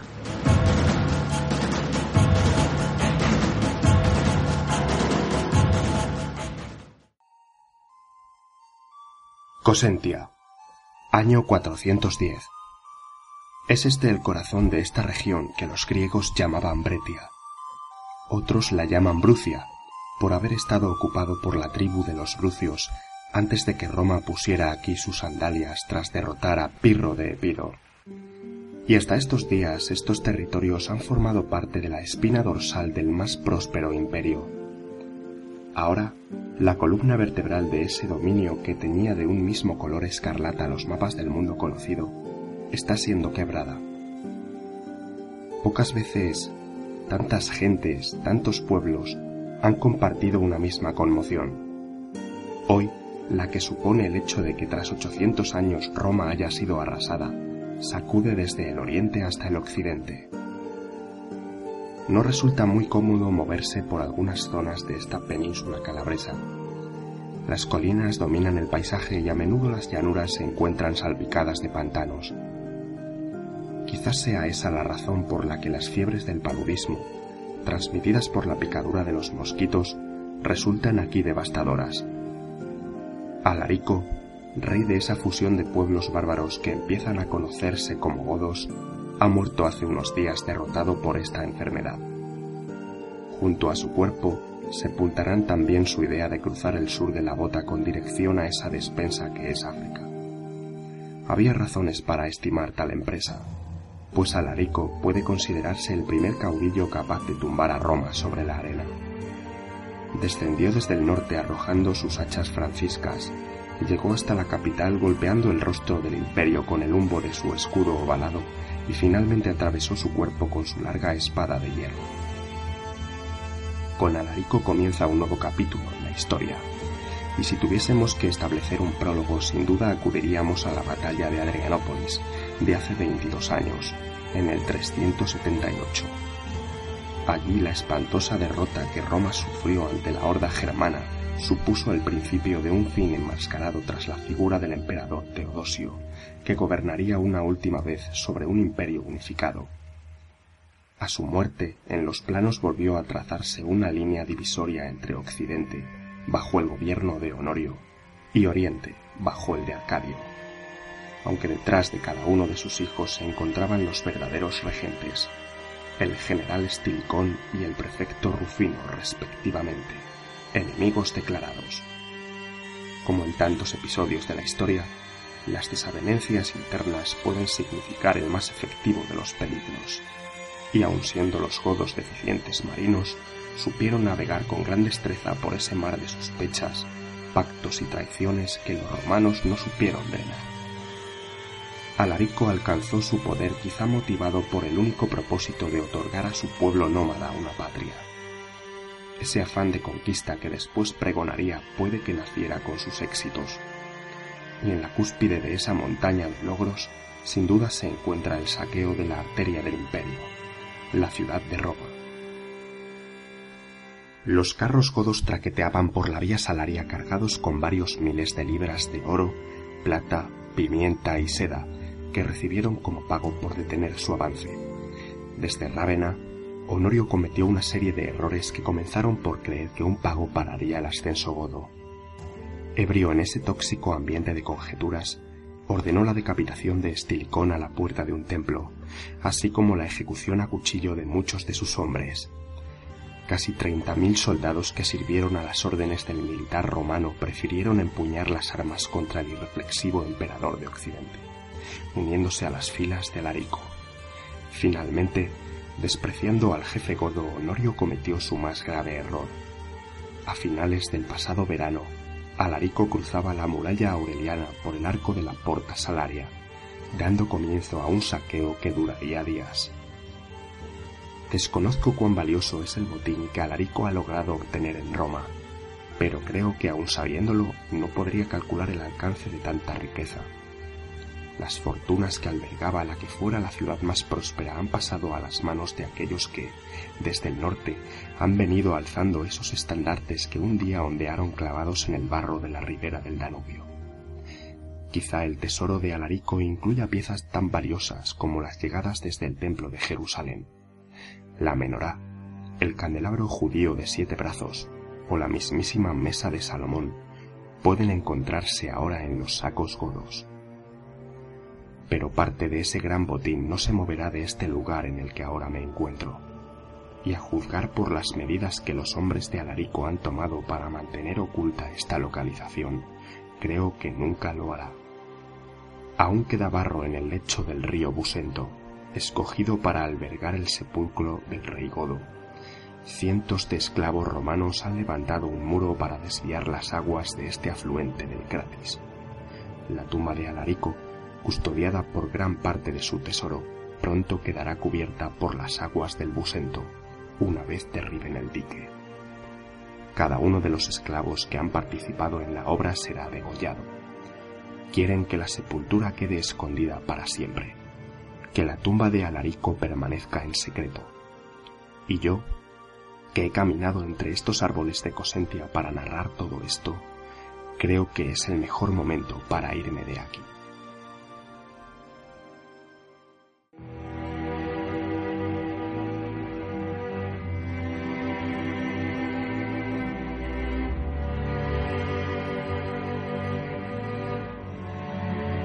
Estás escuchando Plaza de Armas, donde la historia cobra vida.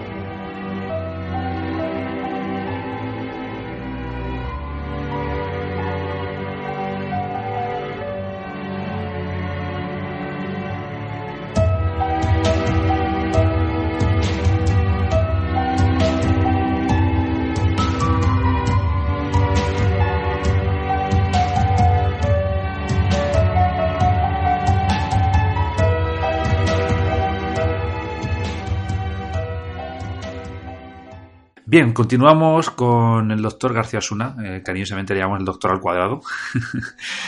y vamos a hablar, bueno, pues de esta resistencia que hubo dentro del, régimen nazi en Alemania, que casi casi desde un primer momento José María eh, intentaron pues, pues ponerle frente ¿no? a Adolf Hitler. Desde el principio, el movimiento de resistencia se coloca enfrente del, de Hitler. Eh, dentro del ejército, sobre todo el caso del mariscal von Fritz, al que lo acusaron de homosexual, que era un, crimen nefando en aquel régimen, eh, que ni lo era ni tenía por qué serlo, porque me da lo mismo, cada uno tiene su opción sexual que tenga y no tiene nada que ver. Pues el ejército alemán empezó a, ver que aquel, lo que aquel individuo lo que pretendía era una guerra y llevar al holocausto, a la destrucción absoluta al pueblo alemán y uno de los que se separó fue Ludwig Beck, uno de los jefes del Estado Mayor, y después hubo la oposición política. Uno de los primeros es el, el, alcalde de Leipzig, Karl Gerdeler, que se pone en contra de Hitler, el burgomaestre de Leipzig, cuando a estos, sobre todo a Goebbels, se le ocurre la feliz idea de quitar la estatua de un, de un músico eh, alemán eh, sí, de, familia judía, pero alemán y que no tenía ninguna relación con el judaísmo, que no sabía ni hablar hebreo, que era Félix Mendelssohn, Bart Holdy, ¿no? Eh, Félix Mendelssohn quitan su estatua, eh, queman sus partituras, le condenan a la ignominia y entonces el alcalde de Leipzig dimite y empiezan a formar el, el grupo en contra de la oposición. ¿A quién se dirigen? Pues con esa especie de complejo de inferioridad que tienen, tenían los alemanes en ese momento, han tenido los alemanes a lo largo de la historia, van a ver a sus hermanos germanos, que son los anglosajones, es decir, a la Gran Bretaña, sobre todo a Inglaterra. Y en Inglaterra, como es lógico, como es lógico y siempre lo han hecho, no les hacen ni caso, ni los apoyan, ni los ayudan. Pero, además tenían un problema la oposición alemana, que estaba un poco separada, un poco diversificada o muy diversificada, la oposición política, la oposición militar, y, por otro lado, el, la Gestapo y las SS no eran ninguna broma, no, no tenían nada que ver con los grupos de, vigilancia de Gran Bretaña o de Francia. Ya ha, quedado, ya quedado patente en la primera parte del programa de hoy cómo Hitler, en esta estructura de poder que hace en Alemania, de una de las primeras cosas casi que, se dedica es a generar esta estructura eh, policíacas, represivas, investigadores de todo tipo de subversión hacia, hacia su idea de Estado. Para tratar de controlar aquella sociedad. Es la razón en la cual para que esté todo atomizado, esta gente opositora y demás. Por supuesto, voy a leer un texto, mm, porque es que es un texto que me encanta, que escribió, o dicen que escribió, el pastor luterano antihitleriano, nacido en 1892, muerto en 1984, el sermón de la Semana Santa de 1946 en Kaiserlautern, en Alemania, que se llama Friedrich Gustav Emil Martin Niemeller, y que dice lo siguiente porque demuestra eh, qué poca importancia se le dio entre la clase media alemana, entre la clase dirigente alemana, al ascenso de aquel grupo, primero grupúsculo y después peligrosísimo Partido Nacional Socialista. Y dicen que dijo el pastor Niemeller, ¿qué hubiera dicho Jesucristo? Cuando los nazis vinieron a buscar a los comunistas, guardé silencio porque yo no era comunista. Cuando encarcelaron a los socialdemócratas, guardé silencio porque yo no era socialdemócrata. Cuando vinieron a buscar a los sindicalistas, no protesté porque yo no era sindicalista. Cuando vinieron a buscar a los judíos, no protesté porque yo no era judío. Cuando vinieron a buscarme, no había nadie más que pudiera protestar. Esto define, esto define en qué situación se encontraba la oposición y cómo cada uno tiraba de un hilo sin tener eh, la madeja lo suficientemente controlada como para tumbar aquel régimen de aquel personaje.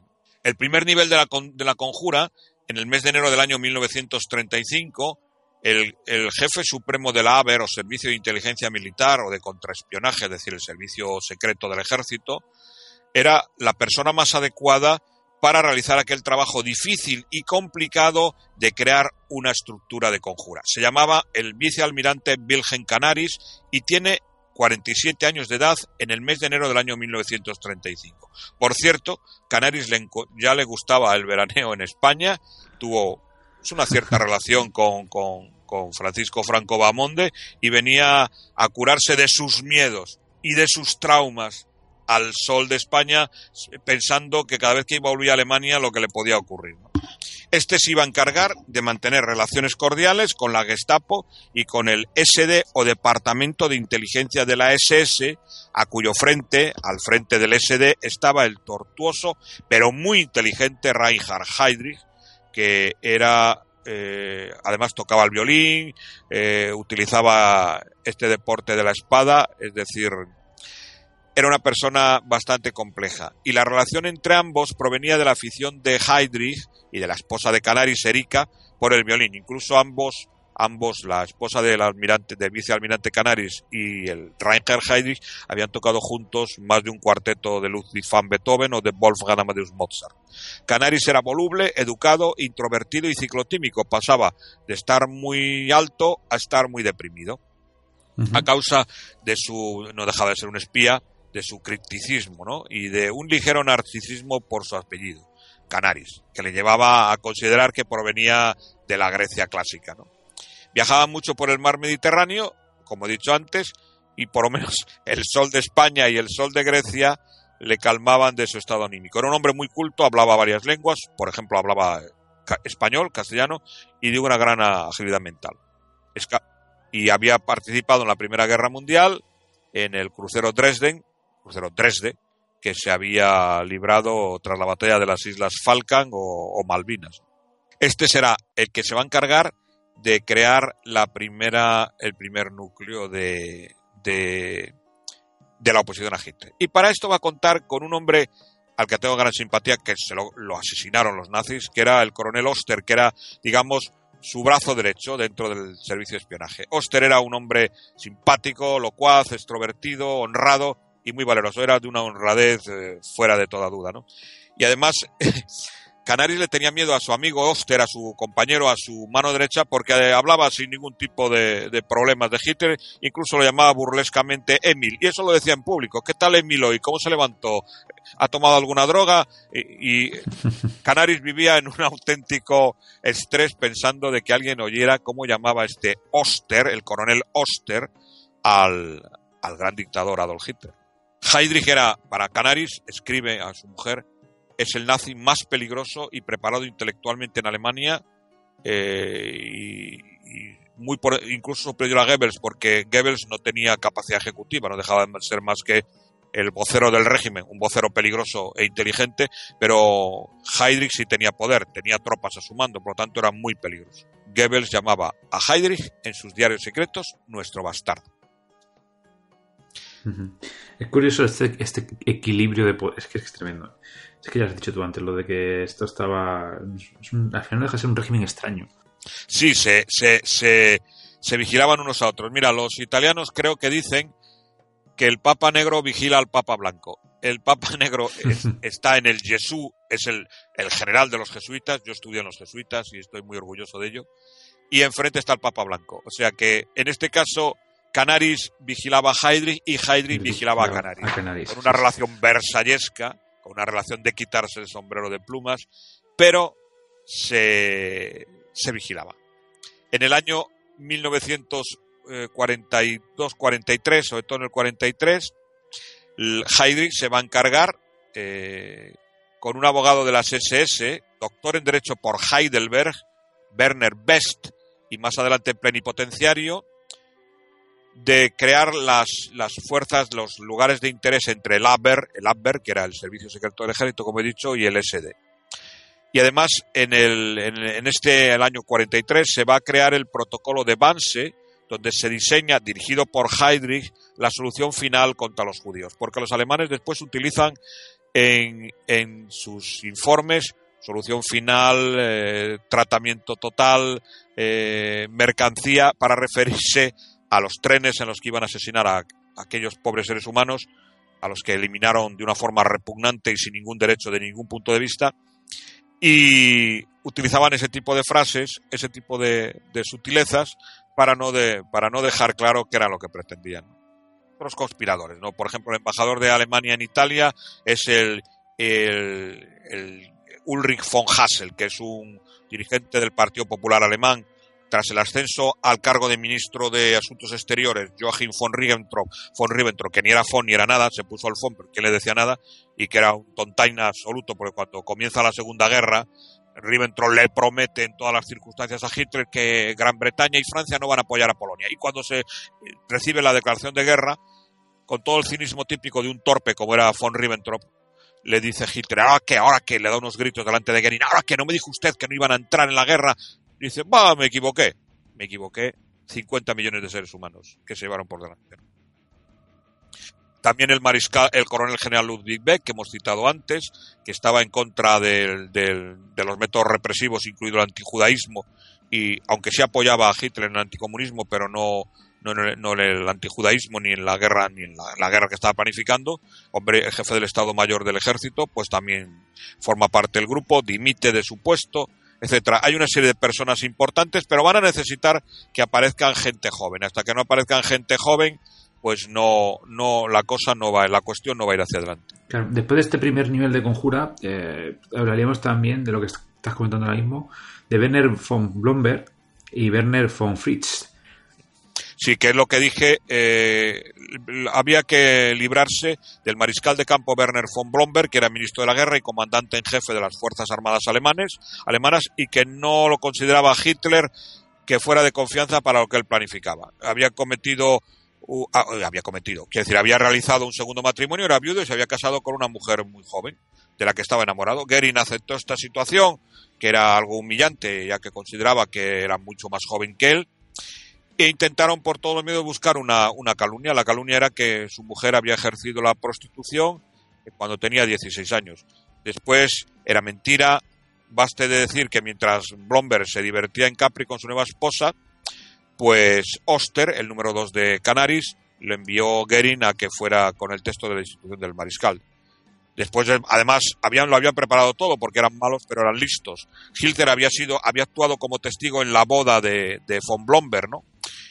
Ya había sido eliminado von Blomberg. Después se demostró que no era cierto, pero este hombre ya había quedado descalificado. Y esto conllevó que algunos oficiales alemanes pues eh, se dieran cuenta de que este sujeto, Adolf Hitler y su parafernalia y su equipo, pues iban en contra de los que no cumplieran las normas y no planificaran y no estuvieran dispuestos a una guerra. El caso de von Fritz, también lo citamos antes, que lo acusaron de ser homosexual. Este hombre, cuando empieza la guerra, por lo que consideró una calumnia, que además, eh, bueno, para la, ideología de la época del ejército alemán lo consideraban un baldón, pues eh, se suicidó colocándose en el frente ruso y yendo a la primera línea del frente y dejar que lo mataran, ¿no? Von Fritz eh, también murió. Entonces fue reemplazado por el mariscal de campo Walter von Brauchitz como como jefe del ejército, jefe del Estado Mayor. Hitler destituyó entonces a 16 generales de Estado Mayor y se nombró a sí mismo comandante en jefe de las Fuerzas Armadas del ejército alemán. Iba, y que a ver quién le decía que no. El ejército el 10 de marzo se reunió todo el ejército bajo la presidencia de Goering y ya tenía el ejército preparado para una confrontación directa con la Gestapo, que técnicamente carecía de jurisdicción sobre los militares. parecía, parecía evidente que la Gestapo había preparado el caso sobre von Fritz y habían además hecho algo muy brillante desde el punto de vista demoníaco, que era, había, había un Fritz que era un soldado raso, que era el que era homosexual y lo habían colocado el, bueno, el, esta situación a, al, al coronel general, al mariscal von Fritz. Ya lo tenía a los que le interesaban y a los que no le interesaban los había apartado. Claro, estamos viendo como en este eh, ascenso de, de, copar todos los, puntos de poder, ¿no? Para tener todo controlado y más que controlado, hay una serie de damnificados, ¿no? ¿Y cómo estos damnificados, eh, José María, se organizan en esta, en estas primeras... ¿Cómo se van a organizar? ¿Cómo, ¿Cómo va a surgir esta idea de que a este tío, a Hitler, no lo tenemos que quitar del medio porque esto va a ser, primero, ruina personal para nosotros y para Alemania? Pues los contactos se realizan entre los que he dicho, Beck, von Hassel y Gerdeler comienzan en enero del 38 a mantener contactos para cargarse, eh, a intentar ampliar su círculo de, enemigos. Eh, pues aparece uno que es eh, Hans von Dohnanyi. Este es un personaje muy, una persona muy interesante porque era abogado, muy brillante, muy brillante, y era hijo de un compositor de música culta que se llama von Dohnanyi también, emparentado con húngaros, ¿no? Después está Oster, como he dicho, está eh, Canaris, etcétera. Pero estos, estos tres se ponen en contacto con, el, con un diplomático británico en julio de 1938 que se llama Robert Vansittart y pretenden meter en, el, en la conjura al expresidente del Reichsbank y ministro en este momento de Hacienda, Jalmar Schach, que, que, dimite. Su dimisión fue una protesta contra el nombramiento de Goering por encima de él, como plenipotenciario para el plan económico de cinco años. Por lo tanto, Jalmar, Jalmar Schach no está de acuerdo con Hitler y empieza a formar el primer círculo. Vuelvo a repetir, tienen una reunión con Robert eh, Van Sittart, pero los británicos siempre contemplan a los alemanes como algo inferior o los, o los germanos que se quedaron en el continente y no fueron con ángulos jutos y sajones a conquistar la isla. Por lo tanto, no los apoyan, no los hacen caso, porque hay que decir claramente que, que, Churchill dice unos años antes, cuando Adolf Hitler es canciller, que ojalá Gran Bretaña tuviera un canciller como Hitler. Pues les hubiera ido bien hubieran tenido un canciller como Hitler. Lo tenían claro. Otro que se acerca al grupo es Hans Gisevius, que era un antiguo miembro de la Gestapo, y el otro fue Arthur Neve, miembro de la policía política de Hermann Goering, que no están a favor de la deriva eh, que está utilizando este sujeto y sobre todo del exterminio de la oposición de los judíos. No creen que eso pueda tener un buen fin. Bueno, pues estamos viendo cómo se van posicionando aquí estos protagonistas ¿no? de, la, de la conjura. Hay un hecho, eh, José María, que es el pacto de Múnich, que tiene una serie de repercusiones de consecuencia. Coméntanos qué es esto del pacto de Múnich, por favor. A ver, el consejero de la embajada alemana en Londres, Theodor Kort, llega a hablar con el propio Lord Halifax, que es el miembro de Asuntos Exteriores, ministro de Asuntos Exteriores o del Foreign Office del Reino Unido de la Gran Bretaña, pero era el mes de septiembre de este año, del año 1938, y el primer ministro se llama Neville Chamberlain, que decide viajar a la propia Alemania con la, la finalidad de vender con total impunidad y desvergüenza a los checos a la política expansionista y reivindicativa de Hitler. Es decir, Hitler ha empezado reivindicando el territorio de los Sudetes, que es un territorio de, mayoría alemana dentro de la República Checoslovaca, donde los alemanes, bueno, probablemente por esta chulería de Hitler están, no están siendo bien tratados, hay algún tipo de, de algún muerto, alguna manifestación de los checos en contra de los Sudetes, de los alemanes, y eh, la segunda reivindicación de Hitler es por toda Checoslovaquia. Y entonces se reúnen en Nuremberg Chamberlain, Hitler, Mussolini y Eduard Daladier por Francia y no tiene ningún inconveniente de entregar a los, a los sudetes checos a Alemania. En este momento hay dos personajes importantes que van a entrar en el golpe de Estado, que es el, el teniente general o general de división de los Panzers, luego coronel general Eric Hebner, que aparece también en la, en la película esas que tú has citado, y otro es un, un, militante del Partido Nacional Socialista que se pasa al bando de los de los de los de la oposición, que es el jefe de la policía o presidente de la policía de Berlín, el conde Wolf Heinrich von Heldorf. Aplastaré a los checos, dice Hitler en la reunión de Nuremberg, si no me entregan los sudetes. Y entonces, para evitar un mal mayor, pues eh, Chamberlain convence a los checos de que, de que, bueno, de que acepten el control de Alemania, ¿no? Esto es el pacto de, de Nuremberg, que el, eh, Chamberlain vuelve a Inglaterra con el documento en el que no va a haber guerra, el 30 de septiembre se firma el acuerdo y el 1 de octubre la Wehrmacht entra y toma posesión de los sudetes para incorporarlos a la Gran Alemania. Los checos, bueno, pues tienen que aguantarse de perder una zona del territorio o a cambio, o si no lo aceptan, pues eh, tener a todo el ejército alemán poderoso eh, dentro de su territorio. Bueno, es como mal menor. Obviamente Hitler no se iba a conformar con los sudetes. Hitler quería comerse toda Bohemia y Moravia, es decir, el, todo el resto de, de, la, de la República Checa, porque Eslovaquia va a pasar cuando, cuando Hitler eh, domine el 27 de septiembre del 38 hace desfilar al ejército alemán para asustar a los checos en Berlín. Y como muestra palpable de la amenaza que les espera a los checos, el 15 de marzo de 1939 la Wehrmacht entra en Praga, la República Checa deja de existir, pero Eslovaquia, esta es una de las de los paradojas del nacionalsocialismo, pasa a ser un estado independiente, como pensaban dejar los independientes a los bretones cuando entraban en Francia, ¿no? Ya que ese desfile significaba guerra y eso ya no era grato al pueblo alemán.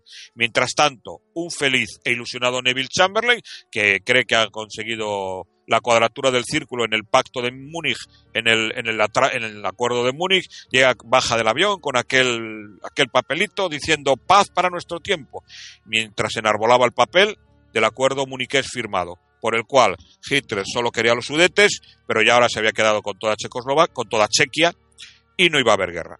Eh, obviamente Chamberlain tendría que dimitir porque su comportamiento había sido absolutamente absurdo. Y mientras tanto, cuando se van desarrollando estos eh, episodios de política internacional, nuestro grupo de conspiradores, ¿qué piensa? Pues Gerdeler está indignado y sorprendido por lo candidez del premier británico y por ello escribe si Inglaterra y Francia se hubiesen atrevido a enfrentarse con el riesgo de una guerra, Hitler no hubiese recurrido nunca a la fuerza. El acuerdo de Múnich fue una capitulación absoluta. También Hitler consideró que si le habían dado los sudetes, luego Chequia, primero no habían hecho nada por defender a Austria, pues los tenía a sus pies. Y tras la, traición de estas dos naciones, primero a los austriacos y luego a los checos, pues lógicamente la resistencia antinazi intentó seguir evitando la guerra como fuera durante el año 1939. Ya la primera traición de los ingleses y de los franceses, de los británicos, porque no sé cómo se comportó Escocia o Gales, que también son británicos de momento, eh, fue el apoyo que, dieron a la Segunda República Española, es decir, ninguno. Mandaron las brigadas internacionales, mientras que Alemania e Italia habían apoyado al régimen franquista. Entonces ya el, cinismo típico de, de, de los británicos se había dejado palpable ya, por lo tanto no sorprendía a nadie, salvo a la oposición que veía como les estaban dejando al, por separa, les estaban dejando sin ayuda para intentar derribar a aquel sujeto que los iba a conducir sin, sin, sin vamos, sin ecuano a, una segunda guerra que fue terrorífica. 60 millones de seres humanos murieron, ¿no? ¿Y cómo se empieza esto a, estructurar? ¿Qué pasos da? Viendo que ya es inevitable la guerra, ¿qué hace esta gente? Vamos a ver. En apariencia hay una serie de personas que firman las, la, noche de los, de los cristales rotos. Haciendo, una, haciendo un, análisis previo, los, los, las SA, después Gering en Nuremberg dijo que estuvo en contra de, esa cuestión, que fue algo que se le ocurrió a Goebbels, de la destrucción de sinagogas, de negocios judíos, etcétera. La noche de los cuchillos largos, de los cristales rotos, perdón, la noche de los cristales rotos, hay una serie de personas importantes como son Franz Girner, o Lutz Schwerin von Krosigk, ministro de Finanzas, que firman un decreto de castigo para los judíos y para los cristianos, sobre todo mayoritariamente de rito católico, que fuesen sus cómplices. En apariencia estos hombres no son capaces de ver cómo se degradan a sí mismos y en qué medida son utilizados por el nacionalsocialismo. El antiguo embajador alemán en, en Roma, que era von Hassel, escribió en su diario privado que fue lamentable cómo esto conllevó la destrucción de una gran cantidad de bienes propios que después hubo que indemnizar a los judíos en, en muchas circunstancias. El, trataron con todos los medios de que lo mejor era conseguir que formara parte del grupo alguien, alguien que, no, que estuviera dentro del ejército, que fuera joven, por supuesto no los altos cargos del ejército, porque estábamos muy maniatados por el juramento que habían hecho, ¿no? No mariscales de campo, pero sí podía haber comandantes o coroneles que se acercaran al, al pacto contra, contra Hitler, ¿no? Uno de ellos podría ser el coronel von Stauffenberg, etcétera, ¿no? Había, había algunos, algunos oficiales de segundo grado que podían acercarse a Hitler, porque está claro que Hitler había estructurado de tal forma el ejército que había colocado a sus simpatizantes de él en los altos en los, en los puestos rectores.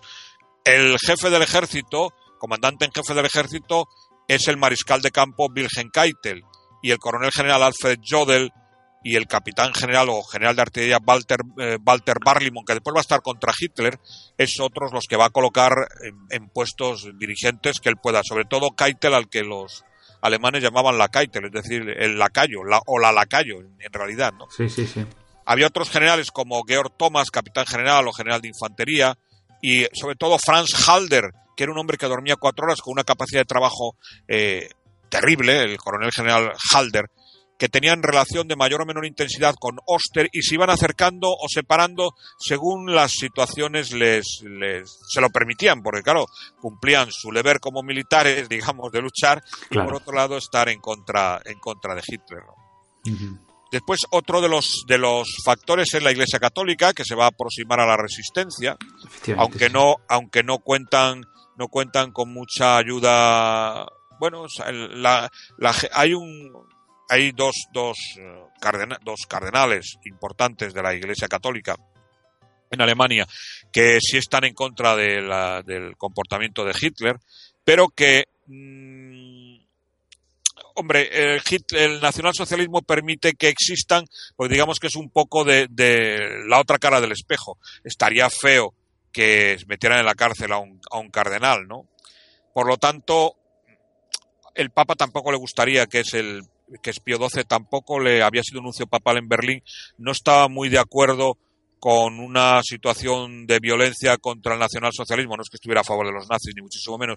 Tenía miedo porque hubiera una muerte de miles y miles de, de cristianos, ¿no? Trataban, trataba de, ayudar a los judíos por un lado y por otro lado evitar que estos individuos asesinaran a, a miles y miles de judíos.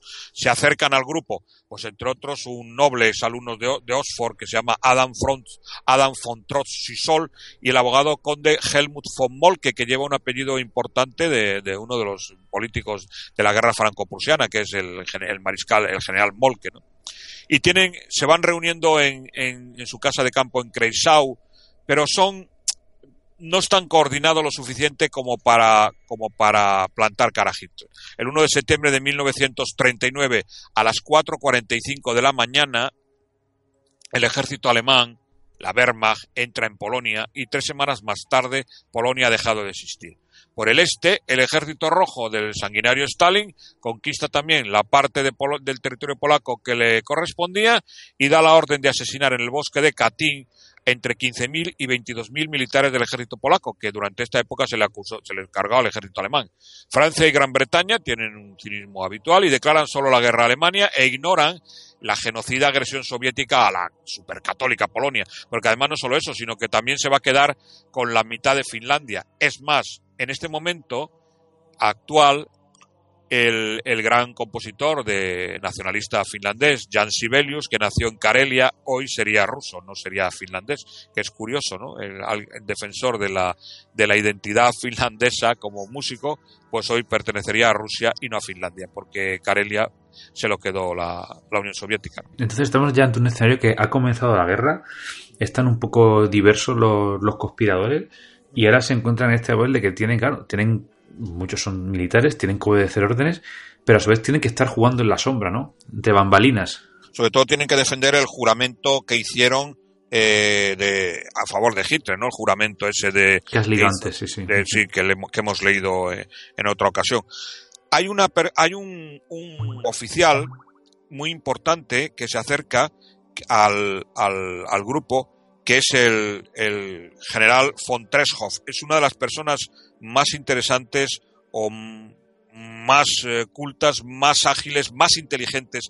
Y esta persona tiene mala suerte porque si von Treshoff y von Stauffenberg no, hubieran, no se hubieran tenido que separar porque a von Stauffenberg, bueno, pues no, lo mataron en el norte de África de milagro y von Treshoff lo mandan al frente ruso, casi seguro, casi seguro que el golpe de Estado de, del año 44 hubiera salido adelante, porque era una persona sumamente inteligente, pero misteriosamente cuando todo estaba siendo coordinado y atado, a von Treskov lo mandan al, frente ruso, al frente soviético, al frente del este, ¿no?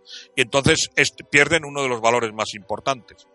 Hay una cosa muy curiosa que uno, hay un atentado fallido en, eh, en el año 1943 el 13 de marzo de 1943, más o menos, se, uno de, los, de los que después va a participar en el, en el golpe de Estado, que es el general Steve, le envía dos bombas de...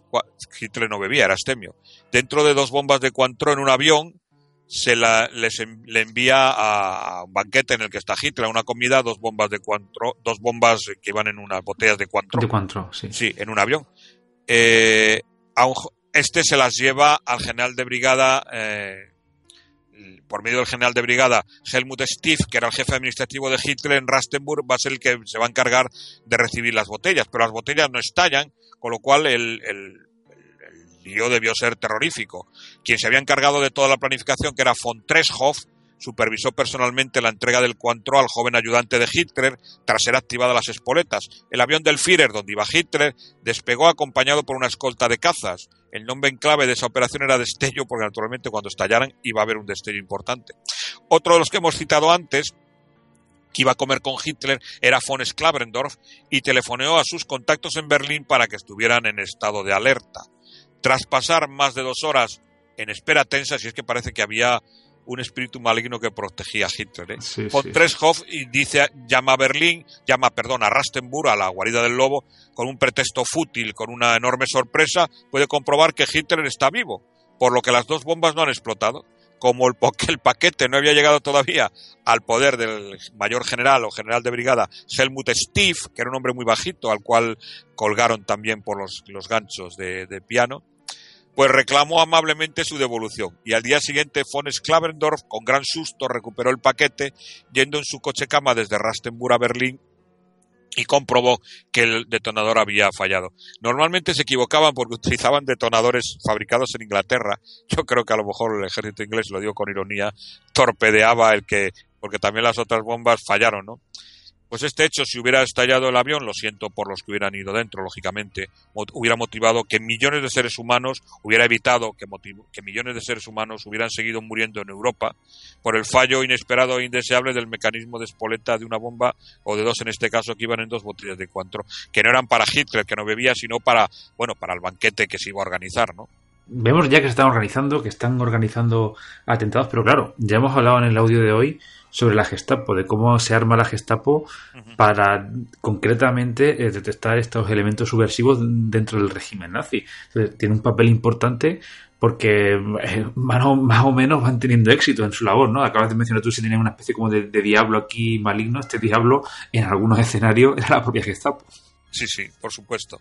Ya hemos dicho antes que la Gestapo ha eliminado a los estalinistas alemanes durante el periodo del 42 o 43 la dirigió, la campaña se llamó Rote Kapelle o Banda Roja, era como denominaban los agentes comunistas o oposición comunista, era como, como eran denominados por la Gestapo los agentes comunistas o oposición comunista dentro del Tercer Reich que apoyaban a Stalin para que derrotase a su propia patria alemana en el frente oriental. Y entonces el segundo caso consiguió, consistió, muy curioso, en el arresto de la oposición que se estaba formando en la Universidad Alemana en este caso de los idealistas católicos universitarios antihitlerianos de la Universidad de Múnich, en, la capital de Baviera, que se llamaban, se llamaban Hans Scholl y Sophie Scholl, de 25 y 22 años.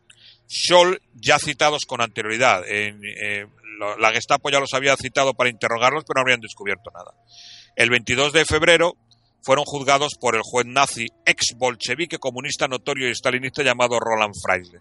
¿Qué es lo que habían hecho?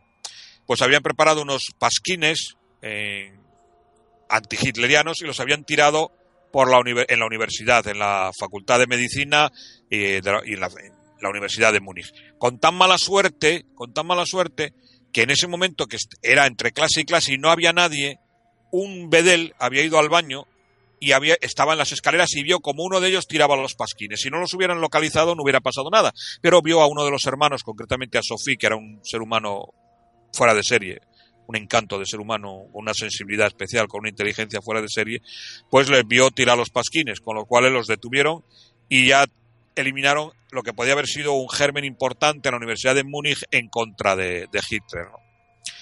En este momento, como he dicho, Molke, Trotsy Sol, Fondognanji y otro que aparece, que es Peter York, es otro de los jóvenes, eh, normalmente de la nobleza o de la media nobleza alemana, ya se ha adherido al, grupo de, de, la oposición contra, contra Hitler. Este, el conde Peter York, va a entrevistarse con Allen Dulles, que era el delegado del presidente Franklin Delano Roosevelt de los Estados Unidos, para pedirle el apoyo de los aliados para la resistencia antinazi. Pero su fracaso, su misión fue un nuevo fracaso y se estrelló contra la incomprensión de los aliados, que lo único que dijeron fue rendición absoluta e incondicional de Alemania y nos da lo mismo lo que ocurra al pueblo alemán y a los que están siendo perseguidos dentro del pueblo alemán, que nunca se preocuparon por intentar evitarlo. Una bomba en las, en las vías que llevaban los trenes a Auschwitz o a Bergen-Belsen o a Treblinka a lo mejor hubiera evitado lo que, lo que podía haber evitado. Pero. Ahora, con la perspectiva que nos dan las décadas de que ha pasado José María, se ve como un error, ¿no? Estratégico por parte de, los aliados el no haber fomentado, que es lo que siempre se hace. Parece que como que es de manual, ¿no? Tú tienes un enemigo, tú estás en guerra, tú intentas provocar desde dentro eh, tensiones para debilitarlo. Y parece que es que no quisieron o había otro interés o, no supieron directamente. No, no, yo creo que no, no les interesó. El cinismo era de, los aliados era típico. Lo que querían era acabar con Alemania, que era probablemente un enemigo económico importante, y les importaba menos lo que este psicópata monstruoso y genocida estuviera haciendo, que era Adolf Hitler, ¿no? Porque si no es incomprensible el comportamiento, sobre todo el cinismo de Churchill. Vamos, Churchill se reparte con Stalin eh, Europa y dice Bulgaria para ti, Grecia para mí. El, bueno, es, es comportamientos poco democráticos de gente que jugaba con seres humanos. Bueno, los políticos siempre han jugado con, han jugado con nosotros y lo siguen haciendo. ¿no? Bueno, ten en cuenta que en este momento de la historia, aunque estamos ya a mediados del siglo XX, todavía se viene de una eh, tradición política del siglo XIX muy imperialista. sí, es indudable. Por parte de los británicos, por parte de los rusos, y en cierta medida es un poco lo, lo que arrastra este caos de Alemania, ¿no? Porque Alemania hasta bien entrado ya el siglo XIX, yo eh, después de leer eh, varios libros y, tal, me llegó la sensación de que ellos siempre quisieron ser algo más y tenían incluso cierta envidia ¿no? a, ciertas potencias europeas, incluso a la, antigua España, de ver lo que habían conseguido en otros siglos, siglo XVI, siglo XVII, y ellos eran como la potencia nueva que llegaba después de su reunificación ¿no? de, estos estados alemanes, y eso fue lo que arrastró a, bueno, a, conflicto. Bueno, has mencionado tú antes la, guerra franco-prusiana, pero la Primera Guerra Mundial y la Segunda Guerra Mundial. Y viene por esto y este tipo de, cosas que luego es que, claro, lo ves con las perspectivas ya de que han pasado años. Acabas de mencionar. Querían evitarse un enemigo económico potente como era la Alemania industrializada pero chicos, si, es que 10 años, 15 años después, no es que estuvieran 100% recuperados, pero, pero eh, se convierte en una locomotora económica de Europa continental. Es que tampoco, no sé. Es, es, está muy claro lo, lo que estás diciendo. El, Alemania es, es, un enemigo económico importante y además, bueno, pues eh, los británicos son los que deciden eh, a quién, con quién hay que pactar o no pactar. Los la, la oposición alemana nunca fue apoyada, nunca fue apoyada bajo ningún concepto por los británicos.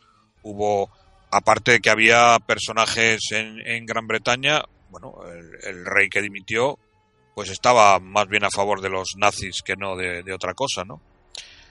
La, además, en este momento, en el año, en febrero, por ejemplo, en febrero del año 43, hay un nuevo personaje austriaco, porque los alemanes ahora dicen algunos alemanes dicen que los malos de los nazis eran los austriacos, que permitieron a los austriacos entrar a, Hitler. Hitler no era alemán, era austriaco, dicen bien claramente, ¿no? Eh, era austriaco, no era alemán. Y Eichmann era austriaco, no era alemán.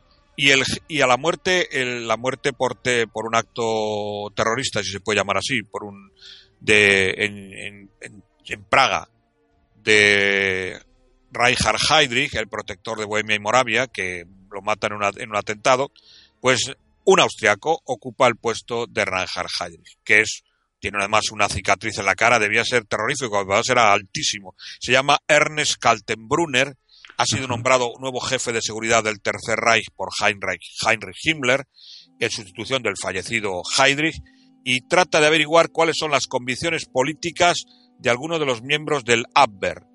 Canaris debe defenderse con eficacia, indicando que los agentes pues evidente que tenía él en el servicio secreto del ejército, se mezclaban con todo tipo de, elementos sospechosos, indeseables, pero que no estaban en contra de, bueno, debía, que yo debía, cada vez que te llamaban a la oficina de la Gestapo o de la CSS, debías empezar, yo creo que podías perder 20, 30 kilos sin necesidad de hacer ningún régimen. ¿eh? Sí, sí, sí, sí.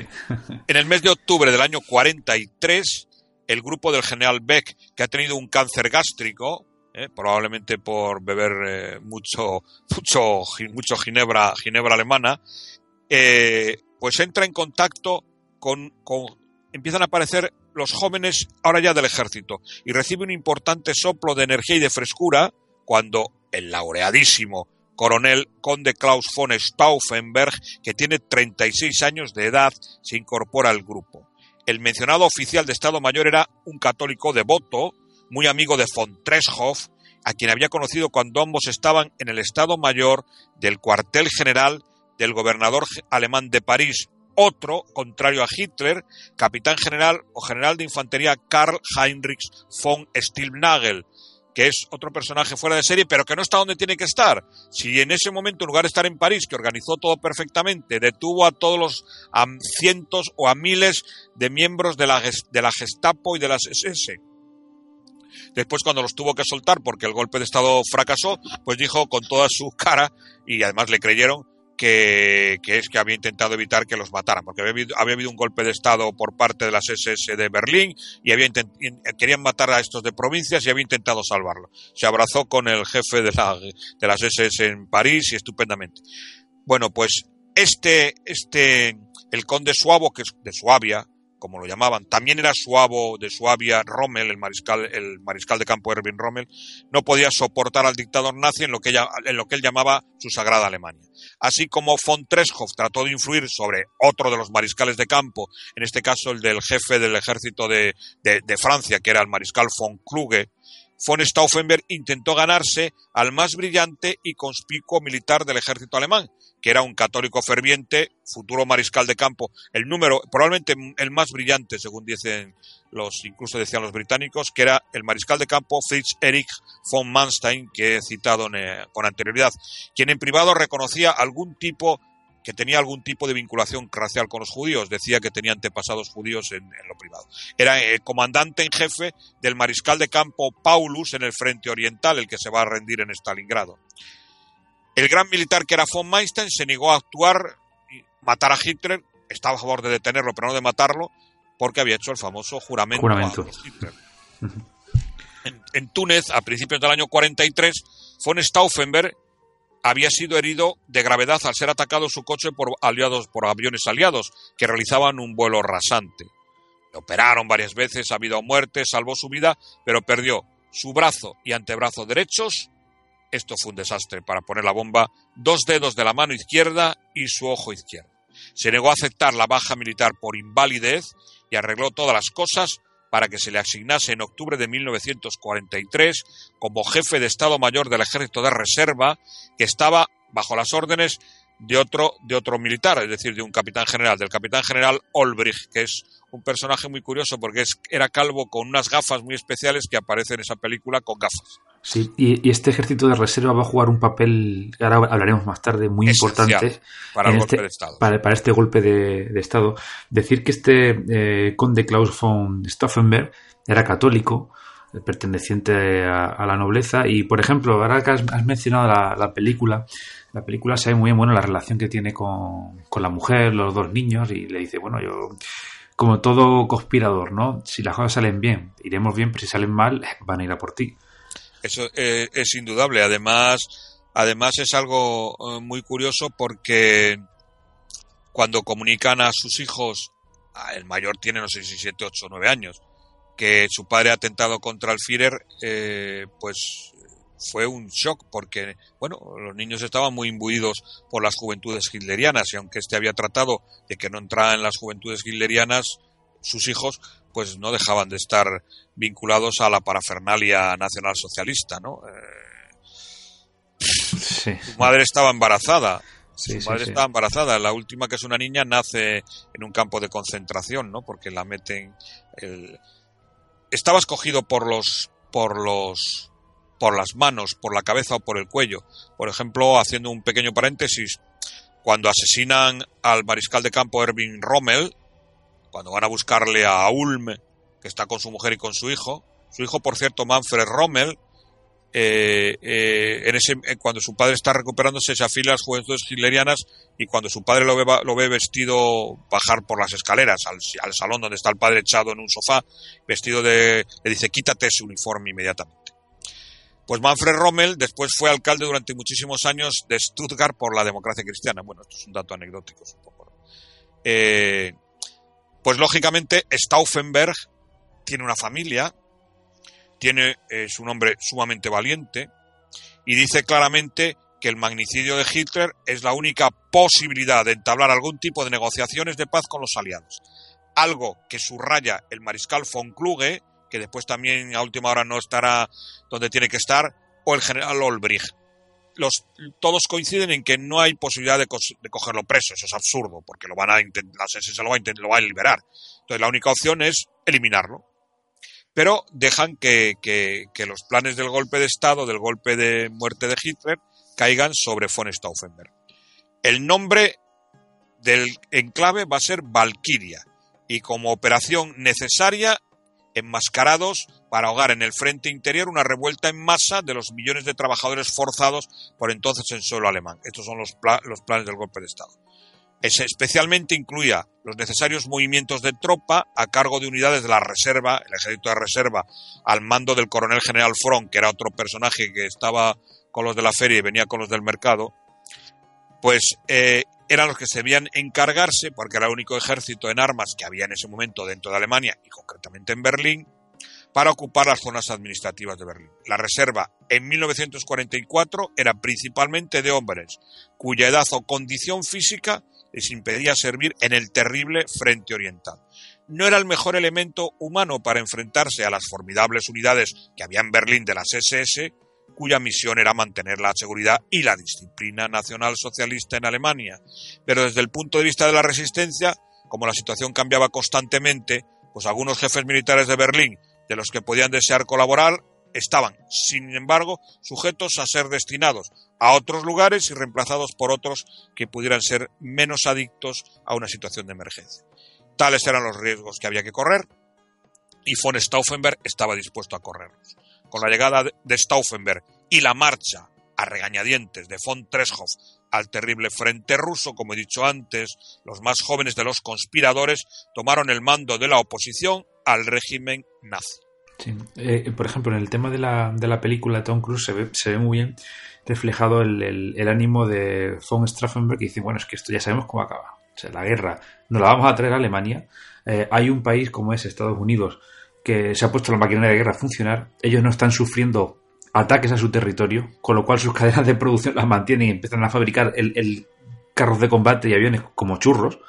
Y mientras no se ataque eso, pues es, imposible. Y él ya, ve, ya veía que, bueno, nos de la guerra a Alemania y vamos a sufrir aquí, con lo cual ya están viendo que queremos buscar un acuerdo con los aliados de esto. Vamos a pararlo porque, porque la que se viene encima de Alemania eh, va a ser pequeña en comparación con la que, la, la que tuvimos en el 14-18. Efectivamente. La, lo primero que el nuevo jefe de la, de la represión, que es Ernst Kaltenbrunner, no está muy conforme con lo que está haciendo el Abwehr, es decir, el servicio de espionaje de, del ejército alemán, y lo primero que hacen es disolver el departamento Z, donde estaba el almirante Canaris, lo expulsan del Abwehr, ya que su departamento de espionaje va a ser absorbido por el SD de, Heinrich Himmler, de Ernst Kaltenbrunner y de Walter Schellenberg, que es otro eh, general de las SS relacionado con el espionaje. Por consiguiente, a partir de ese momento, los movimientos políticos de Canaris y Oster van a ser restringidos porque los consideran en vista de que, porque además Canaris jugaba a, dos cartas. ayudaba al ejército alemán, como era su obligación, y por otro lado también ayudaba a la oposición y a los británicos, con lo cual los planes alemanes militares no iban lo suficientemente bien para los deseos del dictador de Adolf Hitler. Eh, fueron considerados su comportamiento como espías indiscretos e incompetentes y entonces los destituyeron tanto a Oster como a Canaris. En este momento, otro de los que participaban, que he citado antes, que era un abogado muy inteligente, Fondo Nanji, muy ágil intelectualmente, herido tras un bombardeo aéreo en el año 43, en noviembre del 43, fue ingresado en el hospital de la Charité, de la Caridad, donde sería protegido por otro médico que también estaba en contra de Hitler, que era el, el, doctor Schauerbruck. Hasta el mes de febrero del 44, en que fue confinado en el hospital militar de Buch, pero al no aceptar ser interrogado, su caso sería postergado. Por lo tanto, era lógico que al ver cómo la derecha alemana no jugaba como tenía que jugar, von Stauffenberg se volviera impaciente hacia la izquierda política alemana en demanda de auxilio, ya que los británicos y los norteamericanos les volvían la espalda. ¿Por qué no probar con la Unión Soviética? Para ello se puso en contacto con los socialistas, y socialistas tales como Julius Leber y Wilhelm Leuschner, de los que era amigo, animando al primero, a Lever, a ponerse en contacto con comunistas clandestinos. De esta forma estaba seguro que con la caída de Hitler se evitarían millones de muertos y la pérdida de territorios alemanes. Pero era conseguirlo, era necesario conseguirlo, obtenerlo antes de la invasión del norte de Europa por los aliados occidentales que estaría, estaba a punto de, de producirse. Si se conseguía una paz con el sanguinario dictador soviético Joseph Stalin, el todavía poderoso ejército alemán se volcaría contra los enemigos aliados occidentales que se negaban sistemáticamente a ayudar a la oposición contra el tiránico dictador nacionalsocialista Adolf Hitler. Muy bien. Bueno, y con esto, después de estas consultas que, va haciendo, eh, eh, son lógicas las prisas que le entran ¿no? al, grupo de conspiradores, concretamente eh, von Stauffenberg, cuando, cuando él ya se hace como la cabeza ¿no? visible de, este movimiento. Y es cuando empiezan a idear eh, en qué va a consistir esta operación Valkyria, cómo se van a desarrollar los, hechos. Sí, sí. Eh, hay, un, hay algo muy curioso. Eh, cuando von Stauffenberg regresa a Berlín, una de las veces que tiene que, volver desde, desde Rastenburg a Berlín, con sus graves mutilaciones, la SS no iba a intentar registrar en busca de armas ocultas, por eso él se presenta voluntario para poner las bombas, ¿no? ¿Qué podría hacer un hombre con un solo ojo y tres dedos para herir al Führer? Dice un historiador de contemporáneo, ¿no? Eh, había el asesinato debía ser intentado a toda costa y naturalmente Stauffenberg, que era un tullido, pues no iba a, despertar ningún tipo de problemas.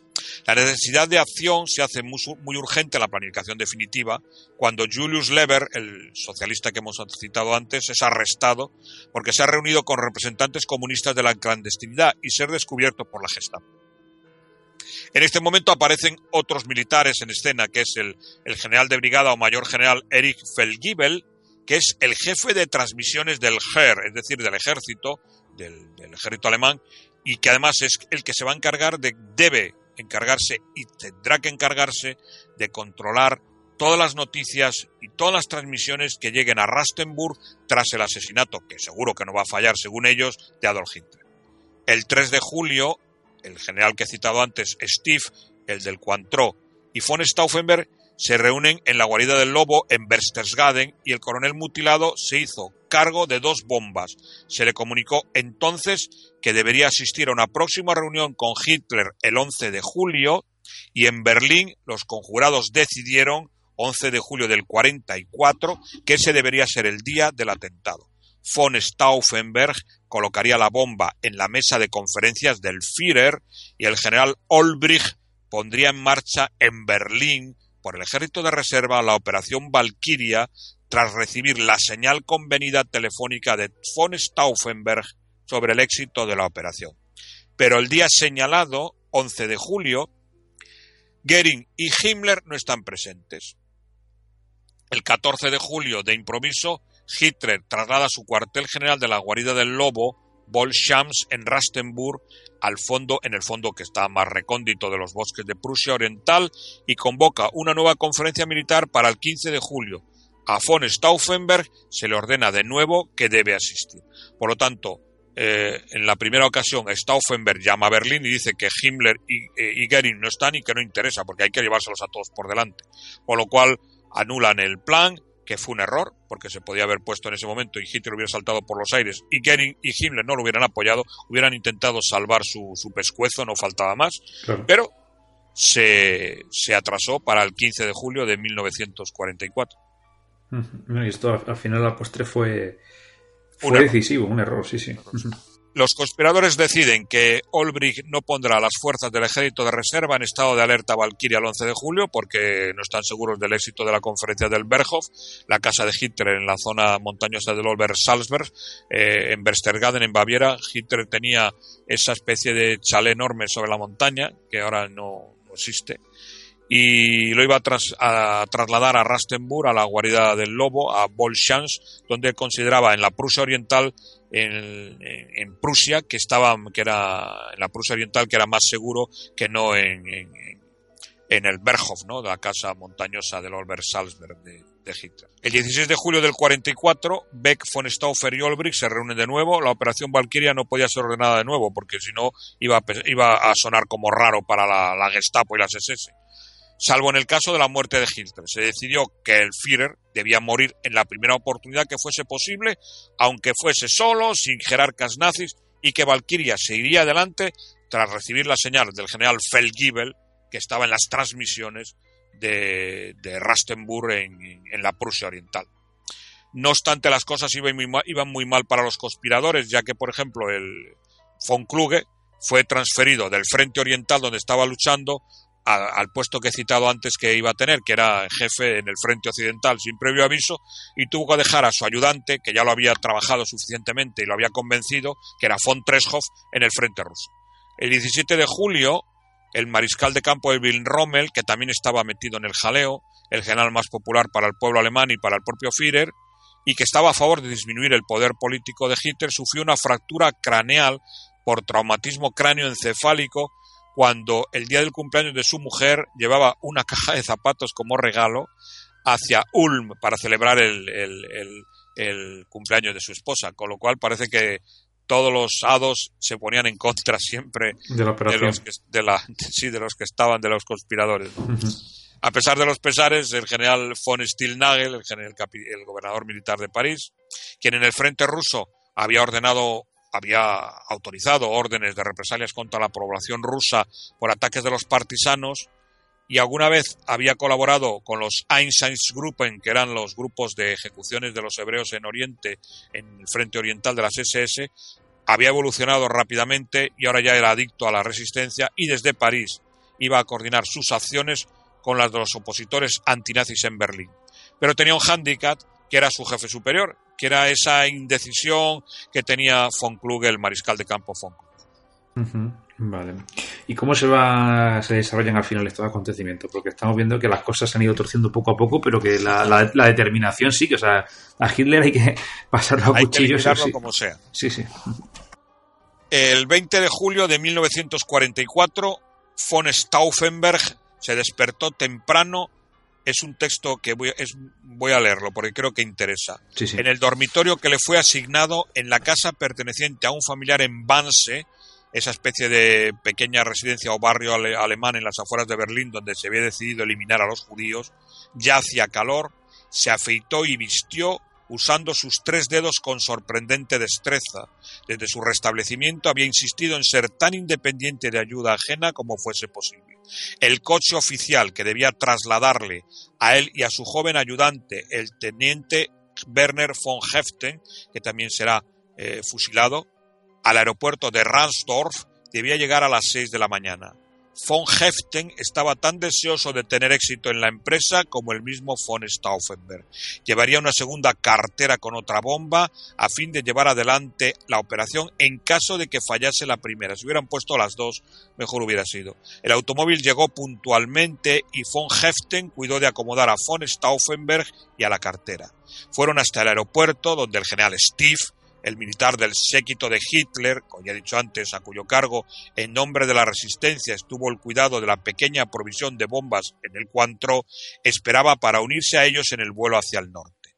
Antes de que von Stauffenberg se presentase voluntario, el pequeño general Steve era el candidato ideal para la misión. La esposa de Stauffenberg, la condesa Nina von Stauffenberg, aún lo creía así y su marido no juzgó conveniente desilusionarla. Esto lo digo entre comillas, claro. Pero Steve parece que perdió parte de su sangre fría durante el largo periodo de tensión y espera de las famosas bombas del cuanto. Von Stauffenberg se enfrentaba a su misión con aire de sosiego, incluso de alegría. No temía a Hitler, nunca lo había temido. El vuelo a Rastenburg llevó casi tres horas en un avión lento de transporte un Heinkel asignado a Steve y von Stauffenberg por el general Wagner de Zossen, quien también estaba al corriente de los hechos. Aterrizaron hacia las 10 de la mañana y dieron instrucciones al piloto de tener el aparato dispuesto para salir inmediatamente después de mediodía. El resto del viaje consistía en un corto trayecto en automóvil de unos 14 kilómetros por una carretera rural hasta los bosques que ocultaban la Chance en Rastenburg, en la Prusia Oriental, la guarida del lobo. Para entrar en la sección central era preciso pasar por tres puestos de control consecutivos bajo el mando de la SS. Los aposentos de Adolf Hitler, sombríos bajo la muralla protectora de los altos árboles del entorno, estaban rodeados de campos de minas y alambradas, algunas de ellas electrificadas. Aquí era donde Hitler estudiaba los mapas de gran escala planeaba los movimientos de sus ejércitos con una estrategia basada sobre la información de sus consejeros militares que le solían dar más o menos desfigurada. Los hombres de la SS del control previo pidieron los pases a von Stauffenberg y a von Heften, pero no había ningún problema ya que ambos poseían los necesarios documentos. Pero la salida tras la expulsión debía hacerse a toda velocidad. Von Stauffenberg fue pues a hablar con Feldgiebel después de desayunar con su ayudante von Heften. Aquel Feldgiebel solo se limitaría a enviar a Olbrich la señal convenida de que la misión había sido cumplida y luego debería cortar todas las transmisiones entre Rastenburg y Berlín. Ese sería todo su compromiso. En la capital del Tercer Reich, las tropas de reserva saldrían a la calle para conseguir el dominio del sector urbano ministerial, donde solo estaba Goebbels, y entonces el general Beck se encargaría de asumir el mando y comunicar la muerte del dictador nazi. En Rastenburg solo Steve y Feldgiebel sabían algo de lo que se planeaba. A continuación, von Stauffenberg, era su obligación, acudió a cumplimentar a von Keitel, el jefe del Estado Mayor, a, Wilhelm Keitel, el jefe del Estado Mayor de Hitler, quien con gran sorpresa le comunicó que el Führer iba a adelantar media hora la conferencia, a las doce y media, ya que Benito Mussolini era esperado para las dos y media. Por lo tanto, el informe de von Stauffenberg debería ser breve.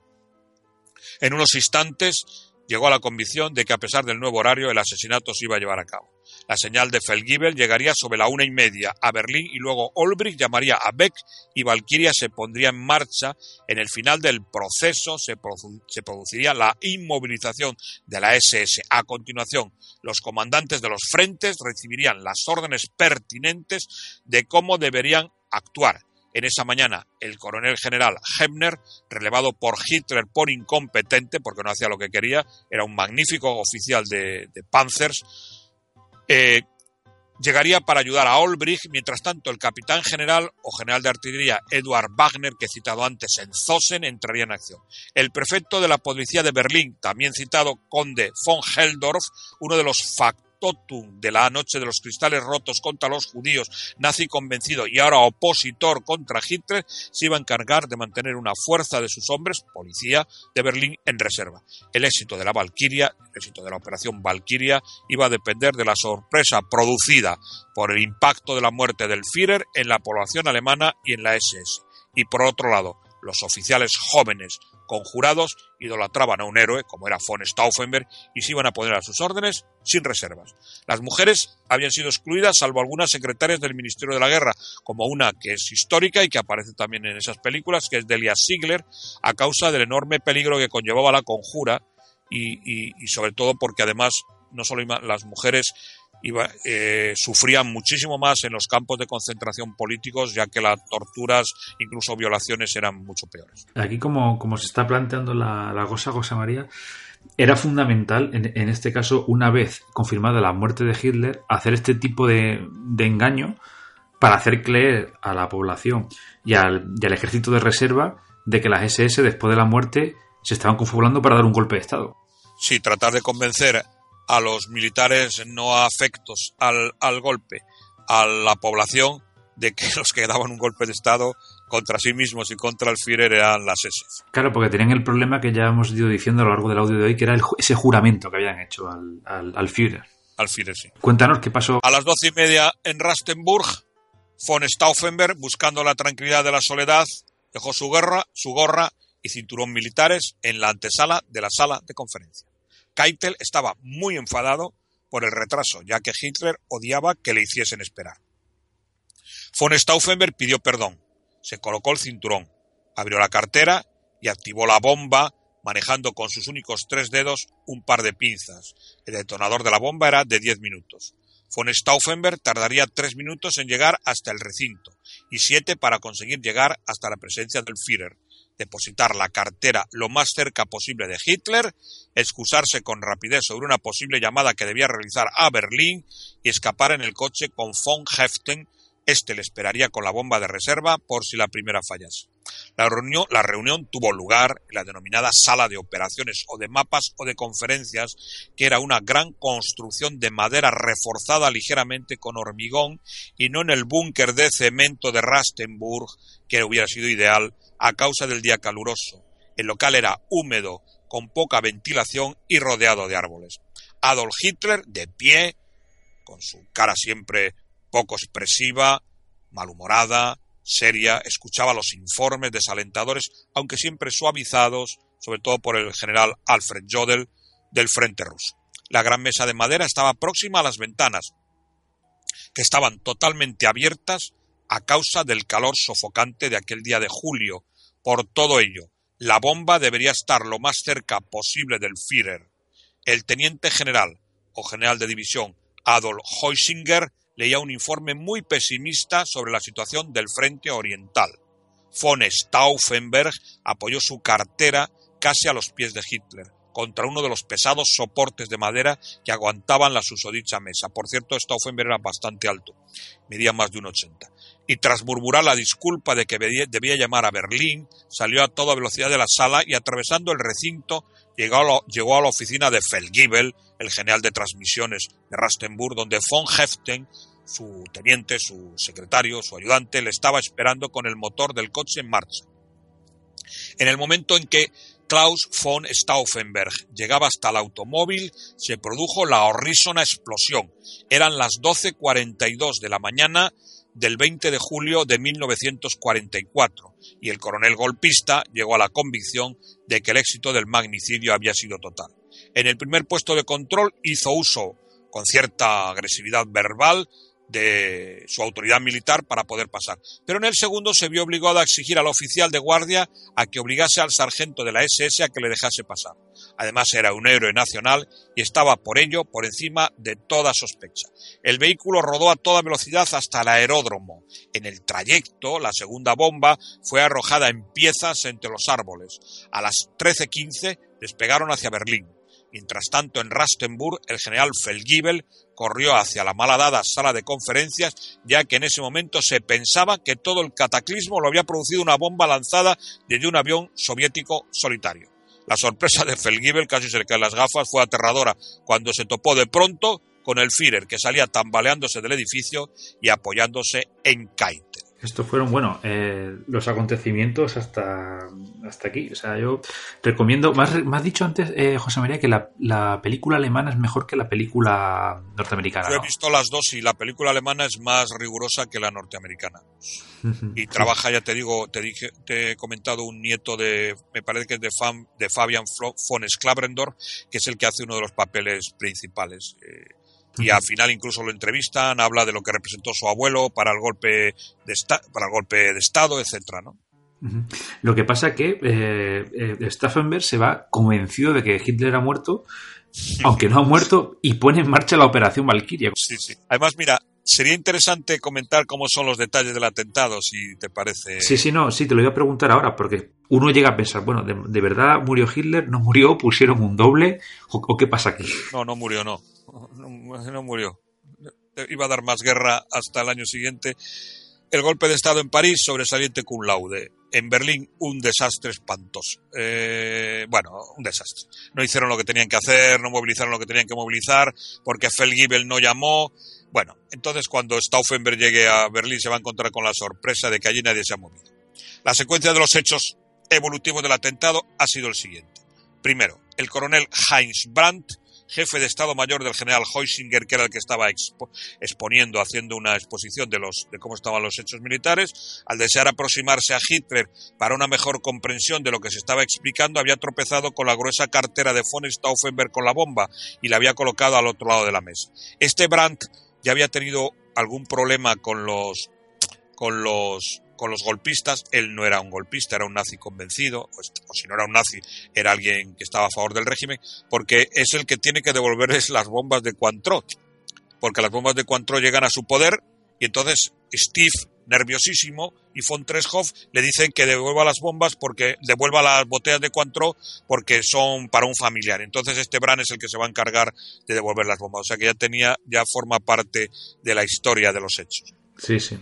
Al explotar la bomba, la gruesa base de la madera de la mesa, o sea, había cambiado, como he dicho, y la había colocado al otro lado de la mesa Brandt, al en la segunda parte, al explotar la bomba, la gruesa base de madera de la mesa había actuado como un escudo y su impacto se había desviado y había matado al coronel Brandt, al coronel general, a título póstumo, y jefe de Estado Mayor de la Luftwaffe, Ginter Korten, al general de infantería o capitán general Rudolf Esmund, ayudante de Hitler, que era muy, muy proclive a Hitler, como jefe de las Fuerzas Armadas, y a un pobre estenógrafo que estaba allí que se llamaba Berger. El ayudante general de la Luftwaffe, Karl Heinrich Bodenschatz, y el coronel ayudante de Hitler, Bergmann, fueron heridos de gravedad. El resto sufrieron rasguños, heridas leves, ataques de ansiedad o shocks. El Führer había sido protegido por la gruesa mesa y solo sufrió magulladuras o hematomas, algunas quemaduras y la rotura de los tímpanos, aparte de rasgarle los pantalones de arriba abajo. Pero sí le afectó a su estado mental y sobre todo, bueno, su estado mental militar me refiero, eh, y sobre todo al acrecentamiento de su Parkinson. Eh, las lesiones nunca, nunca se le curaron. Felgibel, desolado, intentó enviar algún tipo de señal de aviso a Berlín, pero se le manifestó taxativamente que la SS se iba a encargar de todo. A partir de ese momento, por lo que no se podía transmitir nada sin la orden expresa de Hitler. Helmut Stief, el general Stief, dijo que el golpe debería ser abortado al estar Hitler vivo. Cada conspirador, por lo tanto, debería autoprotegerse y también hacer lo mismo con el grupo. Las investigaciones se le encargaron a Heinrich Himmler y las SS comenzaron los interrogatorios. Entonces Keitel empezó a preguntarse cómo se podía explicar y calificar la extraña conducta y la apresurada salida de aquel joven conde von Stauffenberg tuerto y mutilado que era quien se podía colegir que había colocado la bomba. La divina providencia había convencido a Hitler de que estaba a su lado, o Hitler estaba convencido, mejor, de que la divina providencia estaba a su lado y por consiguiente estaba preparado de nuevo para poder conducir a su Alemania hasta la victoria. Como el tren de Benito Mussolini, que había sido rescatado por el jefe de comandos de las SS, que después vivió en España y en Madrid durante mucho tiempo, Otto, Scorseni, venía con retraso, tuvo tiempo suficiente para poder recuperarse del shock. Y ahora viene, ante esta falta de comunicación entre eh, esta base donde estaba Hitler a Berlín es lo que hace que se retrase, ¿no? Estas horas de viaje, estas horas valiosas que son las que hacen que, que, no triunfe el golpe de Estado en Berlín. En Berlín eh, no, nadie se mueve porque no reciben noticias de la guarida del lobo porque el, general, el general Felgibel no puede transmitir y entonces nadie hace, nada. En, París todo lo contrario, hagan o no hagan, se supone que han hecho algo y como se supone que lo han hecho, pues meten en la cárcel a todos los de las SS que pueden. El, en cambio, en, Berlín no hacen nada. En, este momento, el mariscal de campo von Kluge, que es el jefe del ejército occidental, recibe una visita de su, de su general, general de infantería o capitán general Ginter Blumentritt, que en la película de, del Día Más Largo lo hace eh, Kurt Jürgen, es un, es un, general muy especial, muy inteligente, no estaba a favor de Hitler, pero no estaba implicado, implicado en el golpe.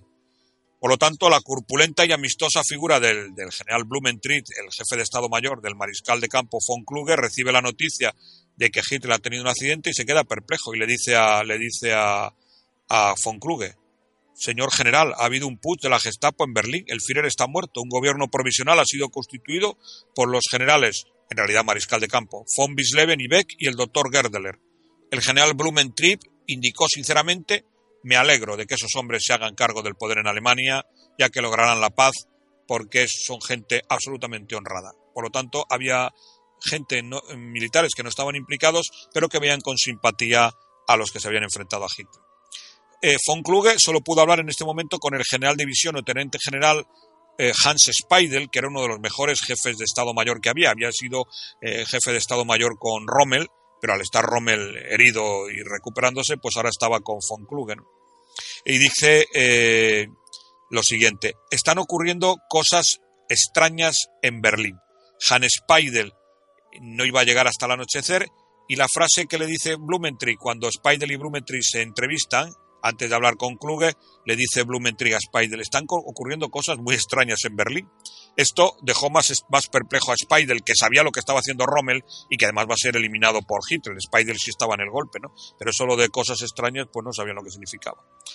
Olbricht, Olbricht no está haciendo lo que tiene que hacer, ya que no ha recibido la información a las tres y media al jefe de transmisiones de Olbricht, el teniente general Fritz Tiller, penetra en el silencio absoluto de las noticias provenientes de la guarida del lobo y se le lanza que Hitler ha sufrido un atentado, ni más ni menos, pero que parece ser que no está muerto. Corre al despacho de Olbrich con la noticia, pero este no tiene todavía la información de von Stauffenberg, ya que ignora el cambio de horario en la conferencia de Rastenburg, un desastre absoluto. Era necesario esperar a que el mutilado coronel llegase al aeropuerto de Ransdorf a las 5 de la tarde y les trajese la anhelada noticia fehaciente de lo ocurrido. Pero a esa hora la operación Valkyria ya podría ser neutralizada por sus enemigos. Olbrich buscó el consejo del coronel general de Panzers, Hefner, sobre lo que se debería hacer, pero este también estaba muy nervioso y era de comportamiento muy cauto. Por lo tanto, a las 15.45, 4 menos cuarto, comenzó por fin a enviarse las señales de Valkyria, pasando por encima del jefe del, ejército de reserva, el coronel general Fromm, que era otro personaje también dubitativo, y que además hay, hay, hay una, frase que sale en esa película y que es, que es real. Había sido maltratado por, por Keitel y entonces les dijo, no sé lo que están haciendo ustedes, hombre, sabía perfectamente lo que estaban haciendo. Pero cuando toquen la música aquella famosa, que Keitel no tenga silla para sentarse. Para sentarse, sí, sí, esa la, la dicen. O también llegan a decir de este From que, siempre está al árbol que mejor sombra da. ¿Cómo es eso? Al, a la plato y a las tajadas o algo así. Y claro, claro. Y es más, en un momento de, la película se refleja ¿no? esta personalidad de From y le... Y le dice, vale, yo siempre estoy del lado de los ganadores. Así que, que yo estaré del que gane. Y de momento aquí el Führer sigue vivo, entonces a mí no me metáis en líos. No le sirvió, ¿eh? Cuando el lío comience... porque lo colgaron, no le sirvió. Ya, ya. Por ejemplo, pero eso, por ejemplo, la película no se ve. La película lo dejan como un traidor. El, por lo menos en la película norteamericana, la, alemana todavía no la he visto. Sí, no sé si ponen, me parece que ponen al final los rótulos que fue colgado de las cuerdas de piano. Porque es que además el, el sentido vengativo, y hacemos un nuevo paréntesis pequeño, el sentido vengativo del régimen era terrorífico. Porque, por ejemplo, a Canaris lo cuelgan, me parece que es en el 45 en febrero. O sea que cuando están ya, han perdido hasta, hasta la camisa, tienen a las fuerzas occidentales en, Alemania, los, el ejército rojo por otro lado, no les importa matar a todos los que tienen en prisión, a Gerdeler, a Canaris, a Fondognangi, los, los eliminan, los, los cuelgan con cuerdas de piano, colgados de ganchos de colgar carne de cerdo, pues nada, cuando queda un mes para... Bueno, era un régimen... Sí, sí, sí. Y bueno, en todo este lío y este caos nos hemos quedado que Staffenberg está en avión, un vuelo de dos horas, con su ayudante Haften, y hasta que no aterrizan, no se entera de que en Berlín eh, se tardado tanto en empezar a, movilizarse el plan, la operación Valkyria. Sí, a las cuatro von Stauffenberg y von Heften llegan a Ransdorf, pero nadie los espera, se sorprenden, llaman a la Wendelstrasse, donde está el, ejército de reserva, y conocen con desagrado que se están empezando a enviar las señales de Valkyria, cuando teóricamente, pues desde las doce y media han pasado, pues, tres, doce y media, una y media, dos y media, tres y media, más de tres o casi cuatro horas. Es que no existían los móviles, eh. Eso está claro, sí. Y las palomas mensajeras, pues las utilizaban para la guerra, no para estas cosas. Ante tanta, ante tanta seguridad de, de, Stauffenberg que le dice Hitler ha muerto, Olbrich se anima y se lo plantea a Fron sin ambajes. El general Fron, entonces, pregunta sombrío que quién le ha informado de ello y Albrecht responde mintiendo que todo parte de la guarida del lobo del jefe de transmisiones, el general Felgiven. Front dice, estupendo, voy a llamar antes, a, antes de poner la operación Valkyria en marcha, voy a llamar a Keitel para que me lo confirme. Olbrich lo acepta y entonces eh, Front llama a Rastenburg. Dice, llamada prioritaria, es decir, Blitz, Blitzkrieg, que es la guerra relámpago, llamada relámpago. Recibe la respuesta de viva voz del propio mariscal de campo Keitel ¿Qué está sucediendo en el cuartel general? pregunta Fron. Hay extraños rumores aquí en Berlín. Y dice Keitel. ¿Qué dicen que está ocurriendo? Aquí todo es normal. Me han informado que el Führer ha sido asesinado, dice Fron. Tontería, replica Keitel. Es verdad que se ha atentado contra su vida, pero afortunadamente ha fracasado. El Führer está vivo y ha sido herido muy levemente. ¿Pero dónde está su jefe de Estado Mayor, Stauffenberg? Stauffenberg no ha regresado aún, dice Fron. Tras colgar, Fron dice que no hay necesidad de desatar Valkyria Olbrich se queda de piedra y solo puede pensar que Keitel, que era bastante mentiroso, miente como casi siempre, por lo que él debe el golpe que debe continuar. Una vez en su despacho, comienza a recibir a los conspiradores. El primero que llega es Beck, el general Beck, que llega con su uniforme resuelto y tenso. Stauffenberg y Heften llegan en ese momento corriendo al ministerio y dispuestos a la acción. El ambiente empieza a, disiparse, ya que en la Wendelstrasse la calle donde está el ejército de reserva, eh, se animan para el combate. Entonces, al llegar oficiales como Stauffenberg y sobre todo oficiales jóvenes que están por la labor de ir contra Hitler como von Kleist, Hans Friese, von Hammerstein y un teniente muy interesante que es Georg von Oppen Segismundo, que habían estado esperando a que se les convocasen desde el restaurante cercano, había un restaurante enfrente del, del ejército de reserva que se llamaba el Hotel Esplanade, pues llegan con el ánimo de la juventud de decir esto hay que ponerlo, hay que seguir adelante y hay que acabar con Hitler. Pero alguien que va a encargarse, digamos, del, mando del ejército, que es el mariscal de campo von Bisleben, no llegaría hasta las siete y media de la tarde, eso sí, cargado con todas las medallas de mariscal. Por lo tanto, todo es un desastre. Von Stauffenberg comunica a un primo que tiene en París, que se llama César von Hofacker, otro militar, que pueden actuar contra los líderes de la SS y de la Gestapo. Llegan otros dos, como son Gisevius, que lo hemos citado antes, un policía secreto que se había pasado a los, a los conspiradores, y el, jefe de la policía de Berlín, el conde von Heldorf, y dice, la, dice el golpe de el la operación Valkyria está en marcha. Por lo tanto, todos se animan y se preparan para presentarse ante el general Fron, que no está por la labor.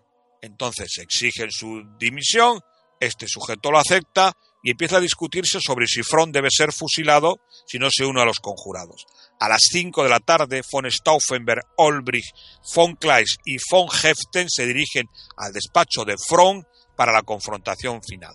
¿Qué ocurre con, con este Front? Bueno, ya, hemos de verlo al final de la película, que al final también lo acaban matando. Lo, sí, lo, cuelgan de los famosos cuerdas de piano, sí. Pero él, como todavía no tiene una cosa clara, y como él bien se bien reflejado en el personaje de la película, él siempre está del lado de los vencedores, se opone, ¿no? Hay que defender el cocido. Supongo que será esa la frase que se le ocurre, aunque el cocido en Alemania no hay. Bien les hacía falta con el frío que pasan a veces. Pues eh, Front se niega a formar parte y dice que todos ustedes son unos traidores y unos, conspiradores y serán eliminados eh, absolutamente. En ese momento llegan Goering, Himmler, a Rastenburg para apoyar a, Hitler, Mussolini que está asustado de lo que ha podido pasar, el gran almirante Denitz, unos se vuelven unos contra unos, unos contra otros, hay una especie de pequeña diatriba o pequeña o gran diatriba violenta verbalmente, se incriminan Goering, Ribbentrop, eh, Keitel, etc. Entonces Hitler se levanta en Rastenburg, les ordena que se callen, mientras Fron en Berlín es metido en la, en la bodega, eh, encerrado y cogido prisionero porque no se quiere adherir al golpe, y les dice lo siguiente, aplastaré, dice Hitler, y destruiría a los criminales que se han atrevido a oponerse a la divina providencia y a mí. Estos traidores a su propia gente merecen una muerte ignominiosa y esto es lo que tendrán. Esta vez todos los que estén implicados pagarán lo mismo que sus familiares y todos cuantos les han ayudado. El nido de víboras que han tratado de sabotear, de sabotear la grandeza de mi gran Alemania será exterminado de una vez para siempre. En este mare magnum solo Mussolini, que está más asustado que yo que sé, va a conservar la dignidad, se levantará, se va a despedir de Hitler y se retirará a su tren. No volverá a ver al Führer, ya que antes de un año ambos estarán muertos. Unos, uno se suicidará, Hitler, y el otro será colgado en la plaza pública de Milán por los que antes le victoriaban. Pero bueno, esto es a veces lo que ocurre con muchos de los pueblos. Sí, Mussolini ya estaba el hombre, el hombre asustado. Y te voy a decir, madre, si a este le pone una bomba, ¿qué me van a hacer a mí? Claro, claro. Es- es- eso sería también para, para otra ocasión adentrar un poco en la relación Hitler-Mussolini, ¿no? De esta chulería de Mussolini, por decirlo de alguna manera, cómo comienzan est- est- esta relación y cómo al final, poco a poco, según van pasando años, se va haciendo cada vez más chico, cada vez más chica la figura, cada vez más chica, hasta, que prácticamente desaparece. sí, es un pelele, ¿no? De, de- Es un pelele, desaparece de la historia, sí. Eh, eh, dentro de los conspiradores, el, el policía que hemos hablado antes, Gisevius, está muy preocupado ya que a nadie se le ha ocurrido que hay que arrestar a Goebbels, que está en ese momento en Berlín, y a otros que están muy cerca de Berlín, que son Ernest Kaltenbrunner y Heinrich Miller, el jefe de la Gestapo. Kaltenbrunner es el que dirige las SS. Por lo que era necesario formar una pequeña unidad para frenar a Goebbels, que es muy peligroso porque además le han dejado la radio, ¿no? y ocupar la, principal estación de radio de Berlín. Y Goebbels con un micrófono era como, vamos, como, unos niños eh, ante unos caramelos en el patio del colegio. Von Stauffenberg están muy preocupados porque nadie ha hecho lo que tenía que hacer. Y entonces el más conflictivo era el eficiente batallón de guardias de Berlín, que era el que se iba a encargar, debería encargarse de coger prisionero a Goebbels. Eso también aparece en las películas. Pero es que eran un desastre estos también en Berlín. ¿eh? Solo el, jefe, el, jefe que dirigía el, batallón de guardias de Berlín, que es un comandante, se llama Otto Ernest Remmer. Este sujeto, este individuo, viviría en España, moriría en, moriría en Málaga, no sé si en los años 70 o 60, 80, yo no lo recuerdo, y siempre negó la existencia del holocausto judío. Su superior era el general de división o teniente general Paul von Hasse, que era desde el puesto de comandante eh, militar de Berlín, simpatizaba con el golpe anti-Berlín o anti-Hitler en Berlín y sería detenido a posteriori por la Gestapo por medio de una celada cuando estaba cenando con Goebbels y lo ahorcarían sin más. Por lo tanto, los conspiradores van a encargar a este señor, a este Remmer, Ernest Remmer, que se encargue de, como colaborador más eficiente, es el colmo. Es que parece ser que los, las furias del Averno estaban en contra de los, de los conspiradores. Porque a este le van a encargar que vaya a detener a Goebbels. Hitler ya ha conseguido hablar con Goebbels, le ha prevenido de que hay un putsch militar insistente en Berlín y que es necesario que hable por la radio como sea para cortar de raíz el rumor de su muerte. Antes de redactar el discurso, Hitler llama a Albert Speer a su domicilio, eh, digo, antes de redactar el discurso, Goebbels llama no Hitler, Goebbels llama a Speer al domicilio personal para que le ayude en, la- en- redactar un, discurso que piensa Goebbels que es esencial, pero el ministro de armamento del Reich llega a la convicción de lo que lo que desea Goebbels era tenerlo vigilado por si acaso estuviese complicado en el golpe de Estado.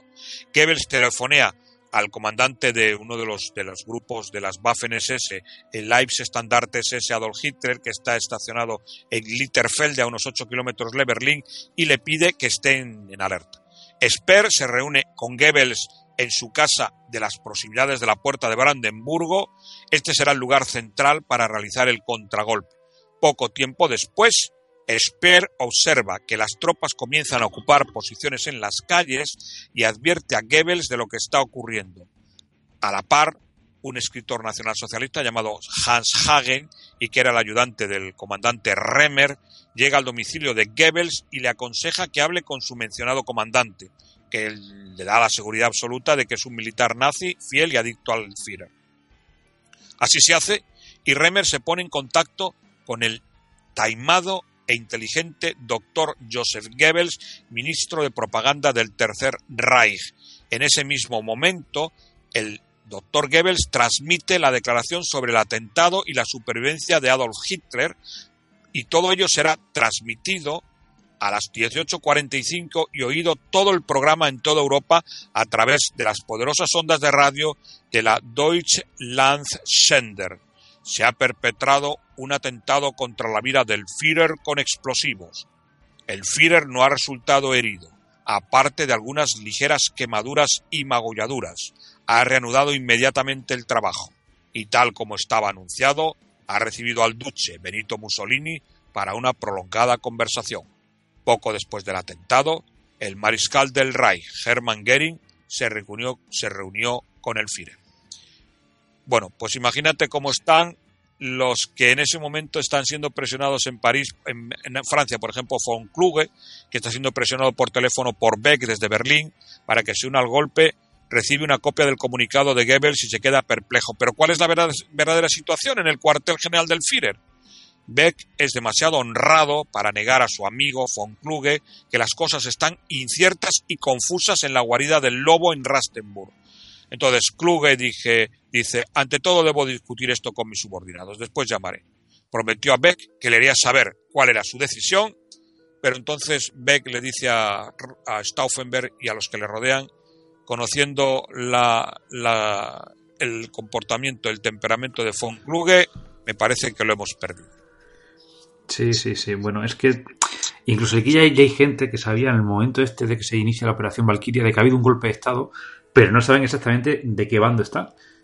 Hasta que no se van desarrollando la conciencia. No lo saben porque es que es caos, el, caos que hay, que no hay una noticia cierta, cierta, cierta. Y luego también hay, mucha gente que se, la sabía cómo se la gastaba Goebbels. Entonces, eh, decían, bueno, y, a este personaje le creemos, no le creemos, y a esto se une, y las has planteado tú muy bien, y en el momento en el cual se, eh, en el cuartel general se, se tranquiliza un poco la cosa después de la explosión, ¿no? de que empiezan con sus discusiones internas que llevan arrastrando toda la guerra entre los que cercanos a Hitler. Es que, claro, entonces imagínate el, caos que tiene que haber liado aquí en este momento de la película. Vamos a decir algo no a favor de Goebbels, sino a favor de esa mala propaganda que se dice que Goebbels es el inventor de la frase tu calumnia que algo queda. No, no, no. no. El inventor de esa frase eh, de la historia moderna es el, el vizconde de Beaumarchais en Fígaro, en su obra Las bodas de Fígaro. Cuando Fígaro le cuando intentan quitarle la, la, novia al viejo don Bártolo para que se case con el conde de Alba Viva, don Basilio, que es un atrabiliario profesor de don Bártolo y de Rosina, la pupila de don Bártolo, le dice aquello de la calumnia in tanto cresce, fischia, gonfia y explode como un colpo de cannone. Es decir, la calumnia crece, silba, se hincha y explota como un golpe de cañón. Un tal Vladimir Ilich Ulyanov, famoso estudiante de la Universidad de San Petersburgo, llamado Lenin, decía una mentira repetida N veces se transforma en una verdad. Tu calumnia que algo queda. Por lo tanto, no es Goebbels el inventor de esa frase. Goebbels la aplicaba como todos los espíritus malignos del que ha dado el planeta Tierra mintiendo, mentir que algo queda. Lo hizo Julio César, etc. Por lo tanto, Goebbels supone un miedo terrible para los, para los conjurados porque saben que su micro, el, micrófono en manos de él es muy peligroso. En este momento, llamado por Hagen, que hemos citado antes, el mayor Remer llega a la casa de Goebbels. Aún ignora si Hitler está vivo o no el ministro de propaganda, no faltaba más, le recibe en el acto. Le pregunta si es absolutamente leal, leal a Adolf Hitler. Esa escena, con los claroscuros magníficos de las películas, figura también en esas películas que hemos citado. Remer le asegura que efectivamente, sin reserva ninguna. Goebbels insiste en que era un momento histórico. Hitler está vivo, pero el futuro del Reich depende del joven comandante que manda los guardias de Berlín. Goebbels no en vano sabe cómo influir sobre los sentimientos. Sper, que está detrás, le observa en su trabajo de convertir a Remer en su esclavo. Nos dimos la mano durante largo rato, dijo después Remer. mirándonos a los ojos. Era como una comedia en la que él, un activo aspirante, hubiese logrado el papel estelar de sus sueños. El mayor Remer era el David nazi, el valiente militar, con su cruz de caballero con hojas de roble, enfrentado con los monstruosos Goliath de la subversión. Beck, von Stauffenberg y los demás. Goebbels, para consolidar el afecto que había conseguido, cogió el teléfono y pidió tranquilamente que le pusieran en comunicación con la guarida del lobo en Rastenburg, con el Führer. Tenía una línea directa con Rastenburg. Remer estaba de pie, anonadado, sin moverse. Hable usted mismo con el Führer, dijo Goebbels, alargándole el auricular. Remer lo tomó, tenso de emoción. La áspera y seca voz era sin lugar a dudas la de Hitler. Hitler le dice ¿Reconoce usted mi voz? Le dice Sí, mi Führer. El Führer tenía un agudo sentido de la oportunidad.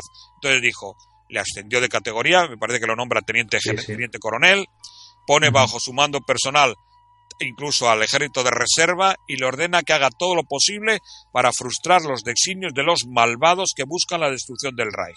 La seguridad del Reich está en sus manos en tanto llega Himmler a Berlín, ya que a Himmler lo ha puesto de comandante en jefe del ejército de reserva. No, lo asciende a coronel, no a teniente coronel, sino a coronel. De comandante lo pasa por encima de teniente coronel, lo asciende a coronel. Hitler sabía cómo ejecutar una notificación por teléfono. Remer, colmado de emoción y de sacrificio, salió inmediatamente para reunir a cuantos hombres pudiese a fin de contraatacar. Pero a las ocho de la noche, la oposición en las calles ya comenzaba a disolverse. Al caer la noche, Goebbels, con las luces iluminando la escena, pronunció uno de sus célebres discursos ante la pequeña cohorte que Remer introdujo en el jardín de la casa del ministro.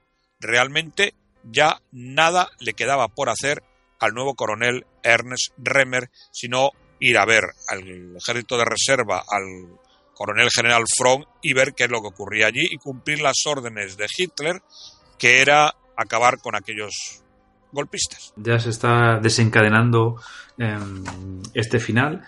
Luego fue relativamente rápido, porque yo creo que le, someten a juicio y, y ajustician a los golpistas inmediatamente. A, medianoche, como mucho, ¿no? O hay un comunicado a medianoche directamente de, Hitler hablando, dirigiéndose al pueblo alemán, a eso de las 11 o las 12, ¿no? De la, de la noche, y, todo vuelve un poco a, su cauce.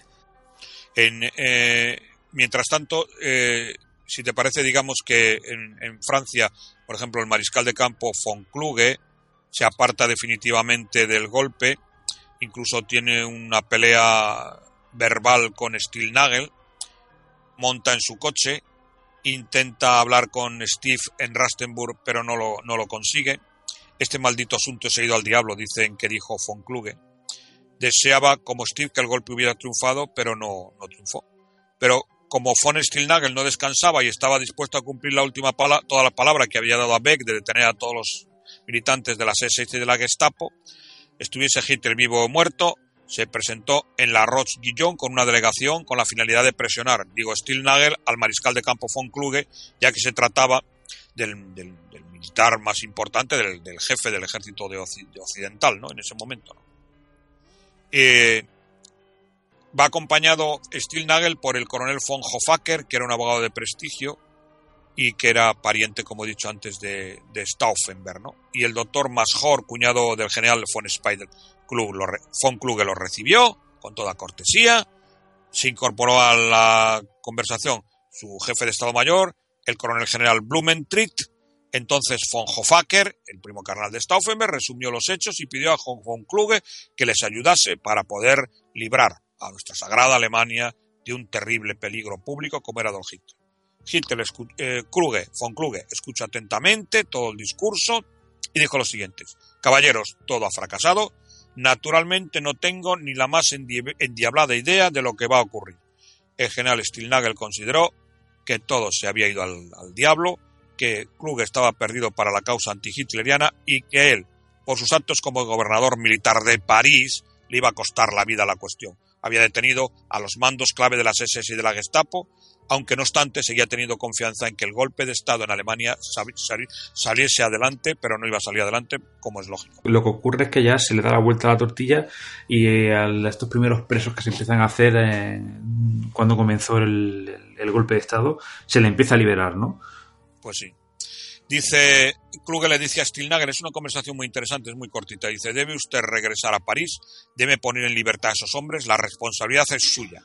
Los hechos han hablado, Herr Mariscal de Campo, dice Stilnagel, no podemos retroceder ahora. Y dice Kluge, si al menos esos cerdos estuviesen muertos, pero debe usted considerarse suspendido de sus funciones, lo mejor es que desaparezca. Von Stilnagel saludó, von Kluge se inclinó, dio media vuelta y regresó al castillo. En París se habían capturado unos 1.200 mandos de las SS y de la Gestapo sin disparar un solo tiro.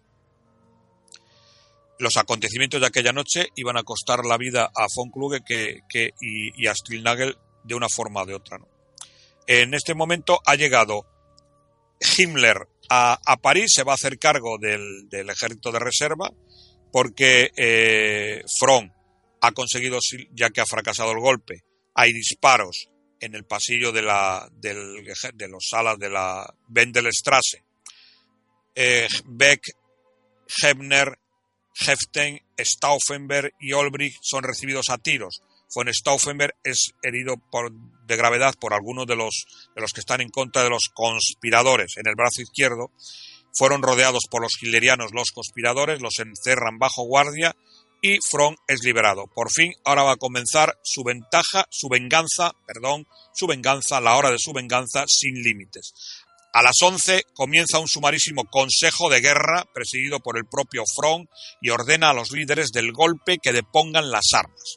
Beck, Beck exige su derecho como jefe militar a intentar suicidarse con sus propias armas, pero solo se roza la 100. Front le permite que lo intente de nuevo y ordena al coronel general Hebner que se negó a suicidarse por sus, sus convicciones religiosas católicas, que se ha enviado a prisión con la consiguiente pendiente del subsiguiente y oportuno del subsiguiente y oportuno Consejo de Guerra.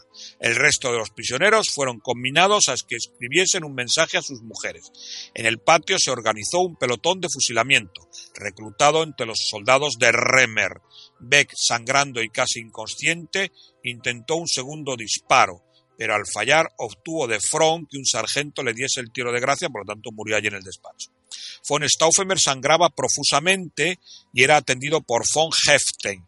Front sentenció a muerte a Stauffenberg, a Olbrich y a otro magnífico militar que era von Kirchen, que era un militar importante en cuanto a, a ametralladoras y todo ese tipo de armas, y a von Heften a pena inmediata de muerte. Un pelotón de diez hombres se encargó de acabar con ellos. Stauffenberg bajaba casi inconsciente por las escaleras, había perdido mucha sangre y se apoyaba en su ayudante el teniente von Heften. Se dio la orden de fuego y el coronel mutilado recuperó momentáneamente su conciencia y gritó: Es liebe Heilige Deutschland, viva la sagrada Alemania. Y así se puso un poco fin. El tema este de From, que ya lo hemos hablado antes, eh, doctor, eh, yo creo que tenía, le movía un poco la venganza, pero también le movía el a reaccionar de manera fuerte y dura para, para salvarse él. Pero yo creo que eso es obvio, ¿eh? Pues sí, no le, no le, no le sirvió. A la una de la madrugada no le sirvió el, el, tratar de librarse porque lo van a, lo van a ahorcar también. A la, a la una Hitler habla por la radio y su áspera voz dejó caer las más temidas palabras de venganza sobre los conspiradores. Un pequeño grupo de militares ambiciosos, sin honor y criminalmente estúpidos han formado una conjura para eliminarme y al mismo tiempo derrocar al alto mando de las Fuerzas Armadas alemanas. Un una bomba colocada por el coronel conde von Stauffenberg explotó a dos metros a mi derecha hiriendo muy seriamente a algunos miembros leales de mi séquito. Uno de ellos ha muerto. Por mi parte salí absolutamente indemne, excepto por algunos rasguños y quemaduras sin importancia. Considero esto como una confirmación de los designios de la providencia para que continúe el objetivo de mi vida tal como he venido haciendo hasta ahora. Los, los, conspiradores se han empeñado a sí mismos. La pretensión de estos usurpadores de que no estoy vivo se contradice con el hecho de estar hablando aquí a vosotros, queridos camaradas. El círculo de los conspiradores es muy reducido, no tiene nada en común con el espíritu de las Fuerzas Armadas alemanas y sobre todo nada en común con el pueblo alemán. Se trata únicamente de una pequeña banda de elementos criminales, malhechores, que será exterminada sin piedad. Por consiguiente ordeno que ninguna autoridad civil obedezca instrucciones provenientes de cualquier departamento que los usurpadores traten de controlar, que ninguna autoridad militar, jefes, oficiales ni soldados rasos obedezcan las órdenes de estos hombres. Por el contrario, es el deber de cada uno arrestar o si se resiste, disparar a cualquiera que dé o cumpla tales órdenes. Para restablecer el orden he nombrado al ministro del Reich Himmler comandante de la reserva. Durante un tiempo, Stauffenberg dijo que si, si el golpe de Estado salía adelante, había dos personajes con los que se podía tratar. Uno era Speer y otro era Himmler. O sea que los tenían en mente por si el golpe de Estado salía adelante, porque Stauffenberg salía, sabía, Stauffenberg sabía que Himmler estaba negociando bajo cuerda con los occidentales tratando de salvarse el pellejo.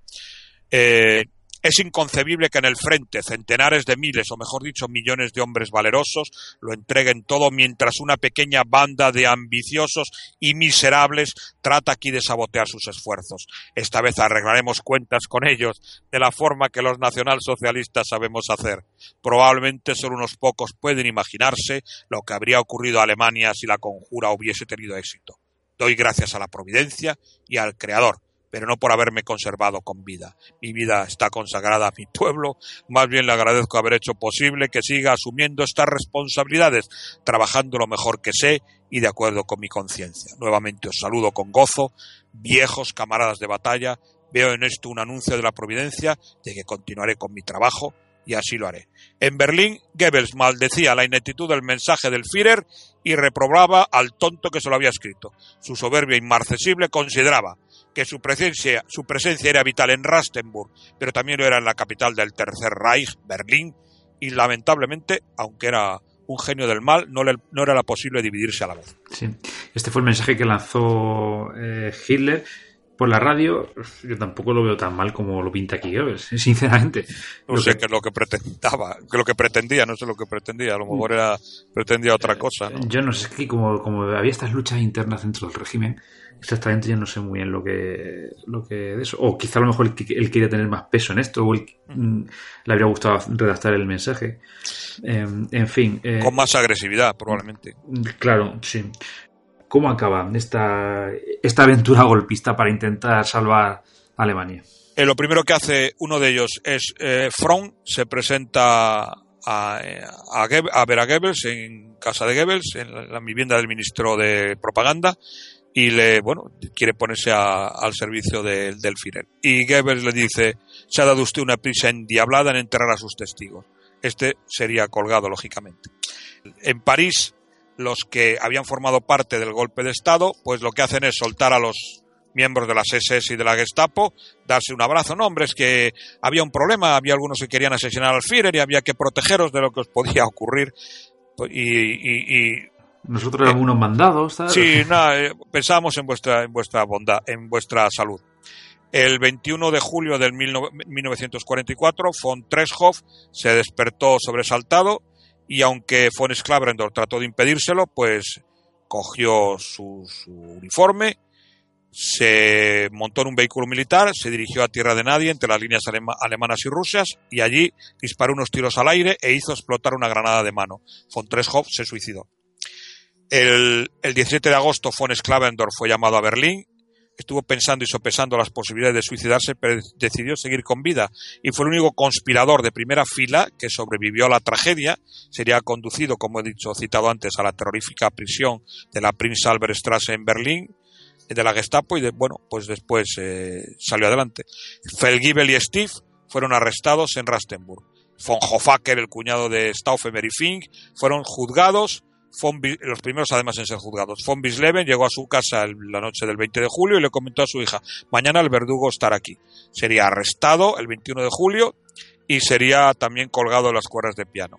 El coronel Gerdeler, que estaba, que estaba escondido desde el 25 de julio, el mismo día 20 de julio la Gestapo intentó localizarle y lo, lo cogieron, porque eh, una de sus sirvientas dijo que, que lo había reconocido, una mujer vestida con un uniforme de las SS lo había reconocido, que conocía a sus familiares y fue arrestado en el bosque. A ver, digamos, era muy conocido. Él llegó a Marienburg en la Prusia, en- en- buscando a su familia en la Prusia Oriental.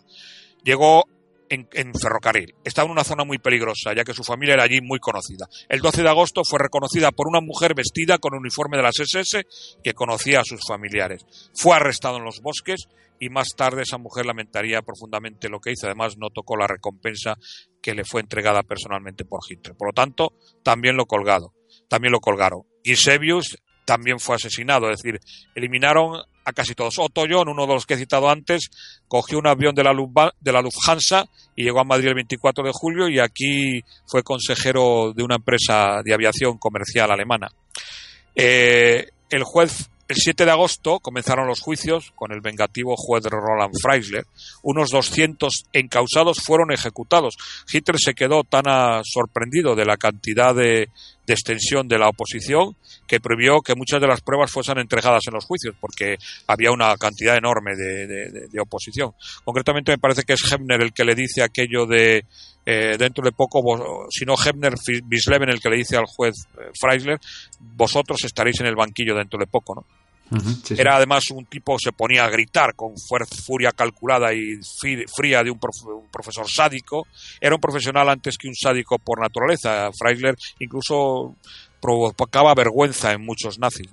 La mayor parte de los acusados dejaron pasar su examen, dando el mínimo de respuestas posibles, pero eso no les sirvió. Eh, fueron condenados la mayor parte de ellos a la, a la horca. Fueron llevados a la prisión de Plzeňsky, donde fueron ahorcados bajo la implacable luz de las cámaras de cine. Uno de los testigos presenciales de la ejecución describió lo sucedido. Imaginad una habitación con el techo bajo y las paredes encaladas.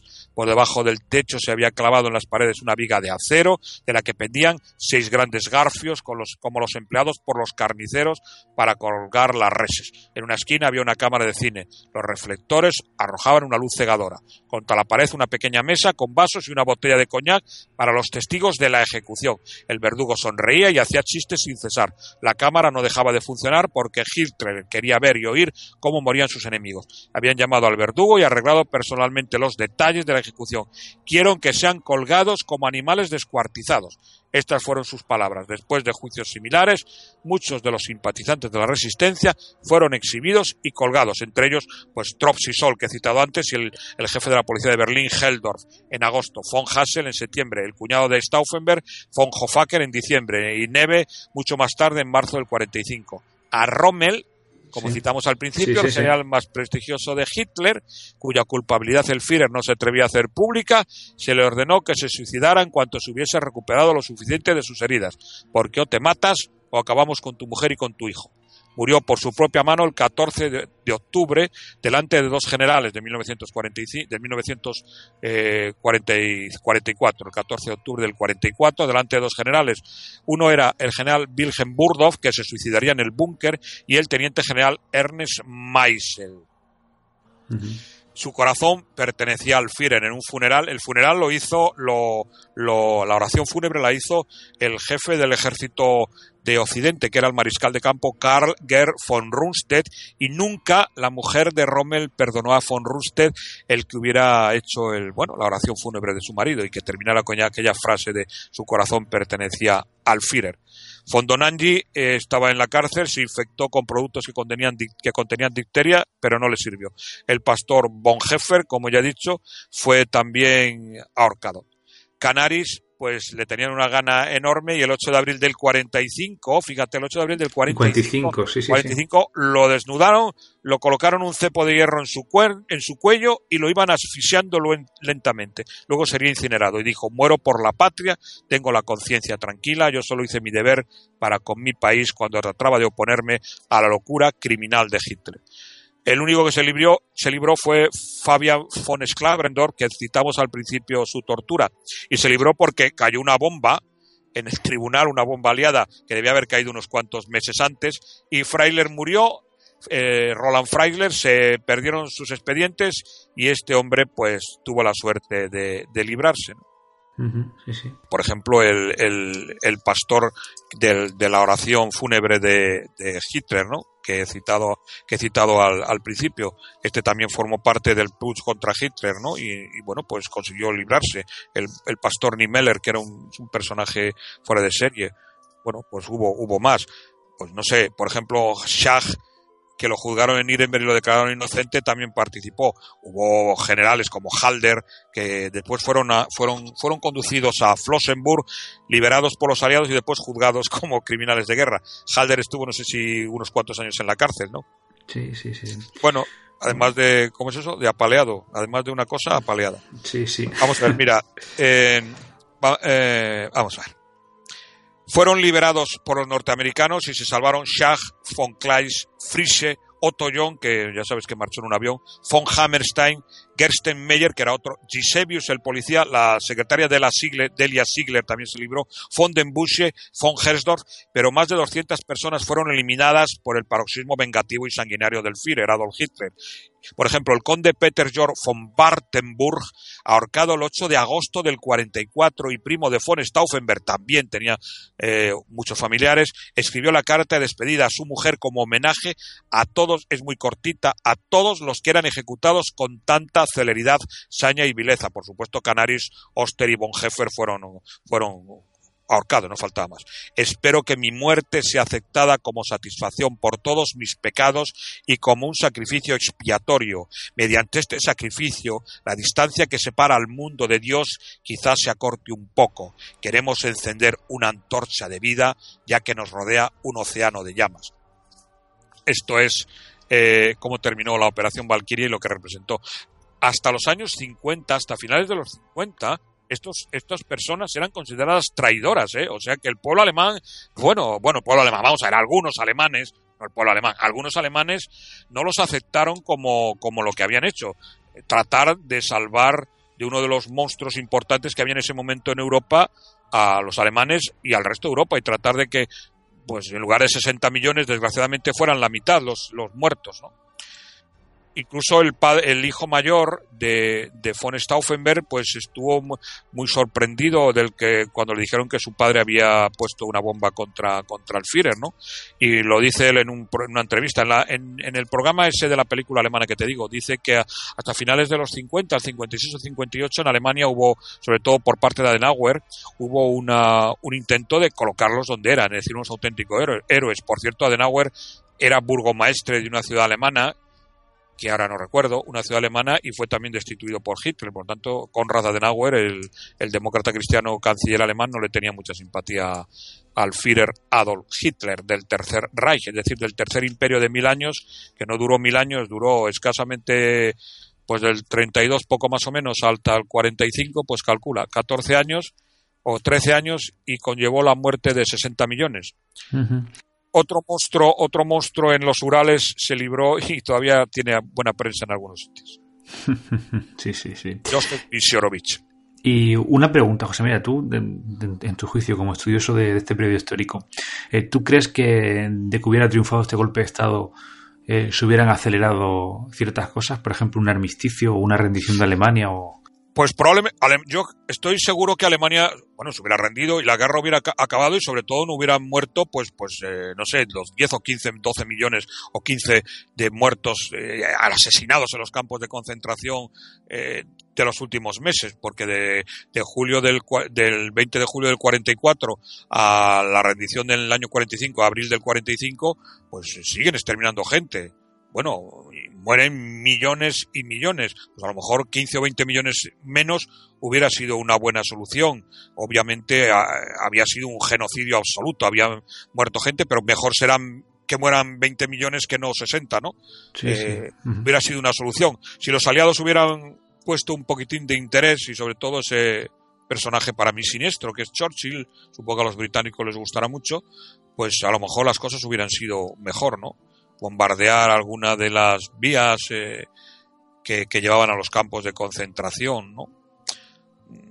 A lo mejor algunos judíos americanos podían haber intentado salvar a más judíos, no lo sé. Había el, genocidio que se hizo sobre los judíos no tiene justificación posible desde ningún punto de vista, ¿no? Sobre ciertos cristianos, eh, católicos, sobre, no sé, gitanos, eh, cristianos de otras, de otras sectas religiosas y si hubiera hubiéramos conseguido que hubiera muerto menos gente de la cantidad de ellos que murieron. Destrucción de ciudades, destrucción, los bombardeos indiscriminados de la V1 y V2, la destrucción de Dresde, la destrucción de Leipzig, la destrucción, no sé.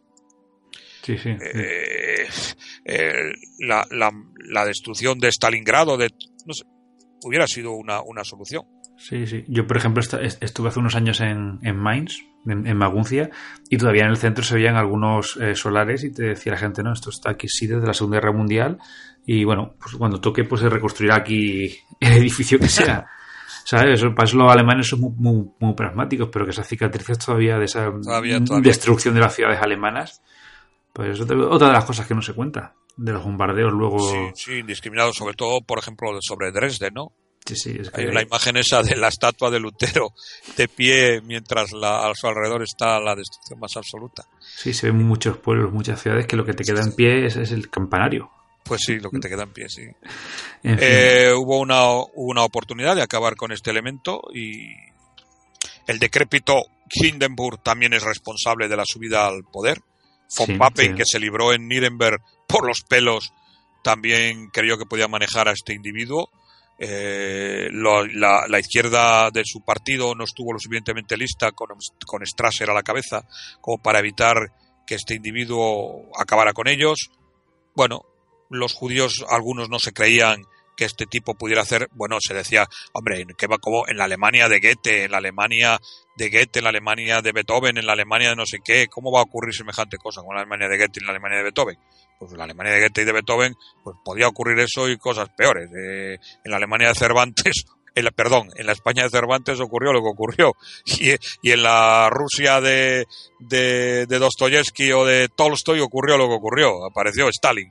Y, y en, no sé, y en la China de, de, la, de la dinastía Ming apareció Mao Zedong. Tendrá que ver, ¿qué tendrá que ver con las cuatro temporadas. En fin, eh, doctor. Pues nada, ponemos aquí fin al, al, audio de hoy, que era bueno, pues la primera introducción que hacemos desde Plaza de Armas a, a la Segunda Guerra Mundial, concretamente al tema de, de Alemania y el nazismo. Yo creo que ha quedado un, programa que es, curioso, ¿no? Con esa introducción que hemos hecho como eh, asciende Adolf Hitler, eh, la Gestapo como una policía para la represión y cómo, bueno, pues casi desde el momento uno empiezan a organizarse por los, estos opositores de, de, Hitler, que todo acaba con esta operación Valkyria, en la cual un joven eh, conde intenta acabar con la vida de Hitler y casi casi lo consigue. Ah, también mataron a su hermano, ¿eh? eran tres hermanos varones y también sí. cuelgan a, a, al hermano que estaba más vinculado a él, al otro lo tuvieron en la cárcel. El padre también fue torturado, vamos, fueron contra toda la familia, no, no había miedo de ningún tipo a acabar con los familiares, los hijos, las mujeres, la, los padres, con quien fueras. Sí, sí. Por lo dicho, José María, muchas gracias por pasarte por aquí y compartir con nosotros tus trabajos y tus investigaciones y te emplazo bueno, pues a otra próxima grabación que tendremos. ¿De acuerdo? Muy bien, muchísimas gracias y a los oyentes espero que les guste el trabajo que hemos hecho entre tú y yo, lo mejor posible y con mucha entrega. Venga, un saludo, hasta luego. Dios. Gracias, hasta luego.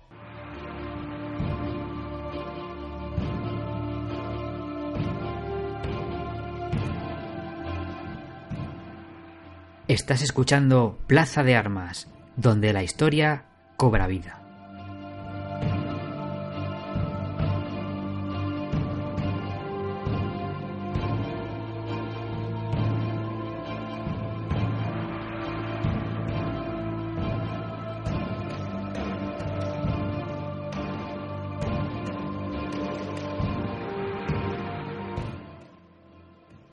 Y aquí termina este capítulo sobre el ascenso de Hitler, la Gestapo y la Operación Valkyria. Os recuerdo que nos podéis dejar mensajes en las plataformas de iVoox, en nuestros perfiles oficiales en las redes, en Twitter arroba Plaza Armas, en Facebook Plaza de Armas, mandarnos un correo a info arroba plazadearmas.es. Si nos escuchas desde iVoox y te gusta nuestro canal y nuestros audios, pues te das a suscribir y le das a me gusta de igual manera en iTunes. Nos vemos en el próximo podcast de Plaza de Armas.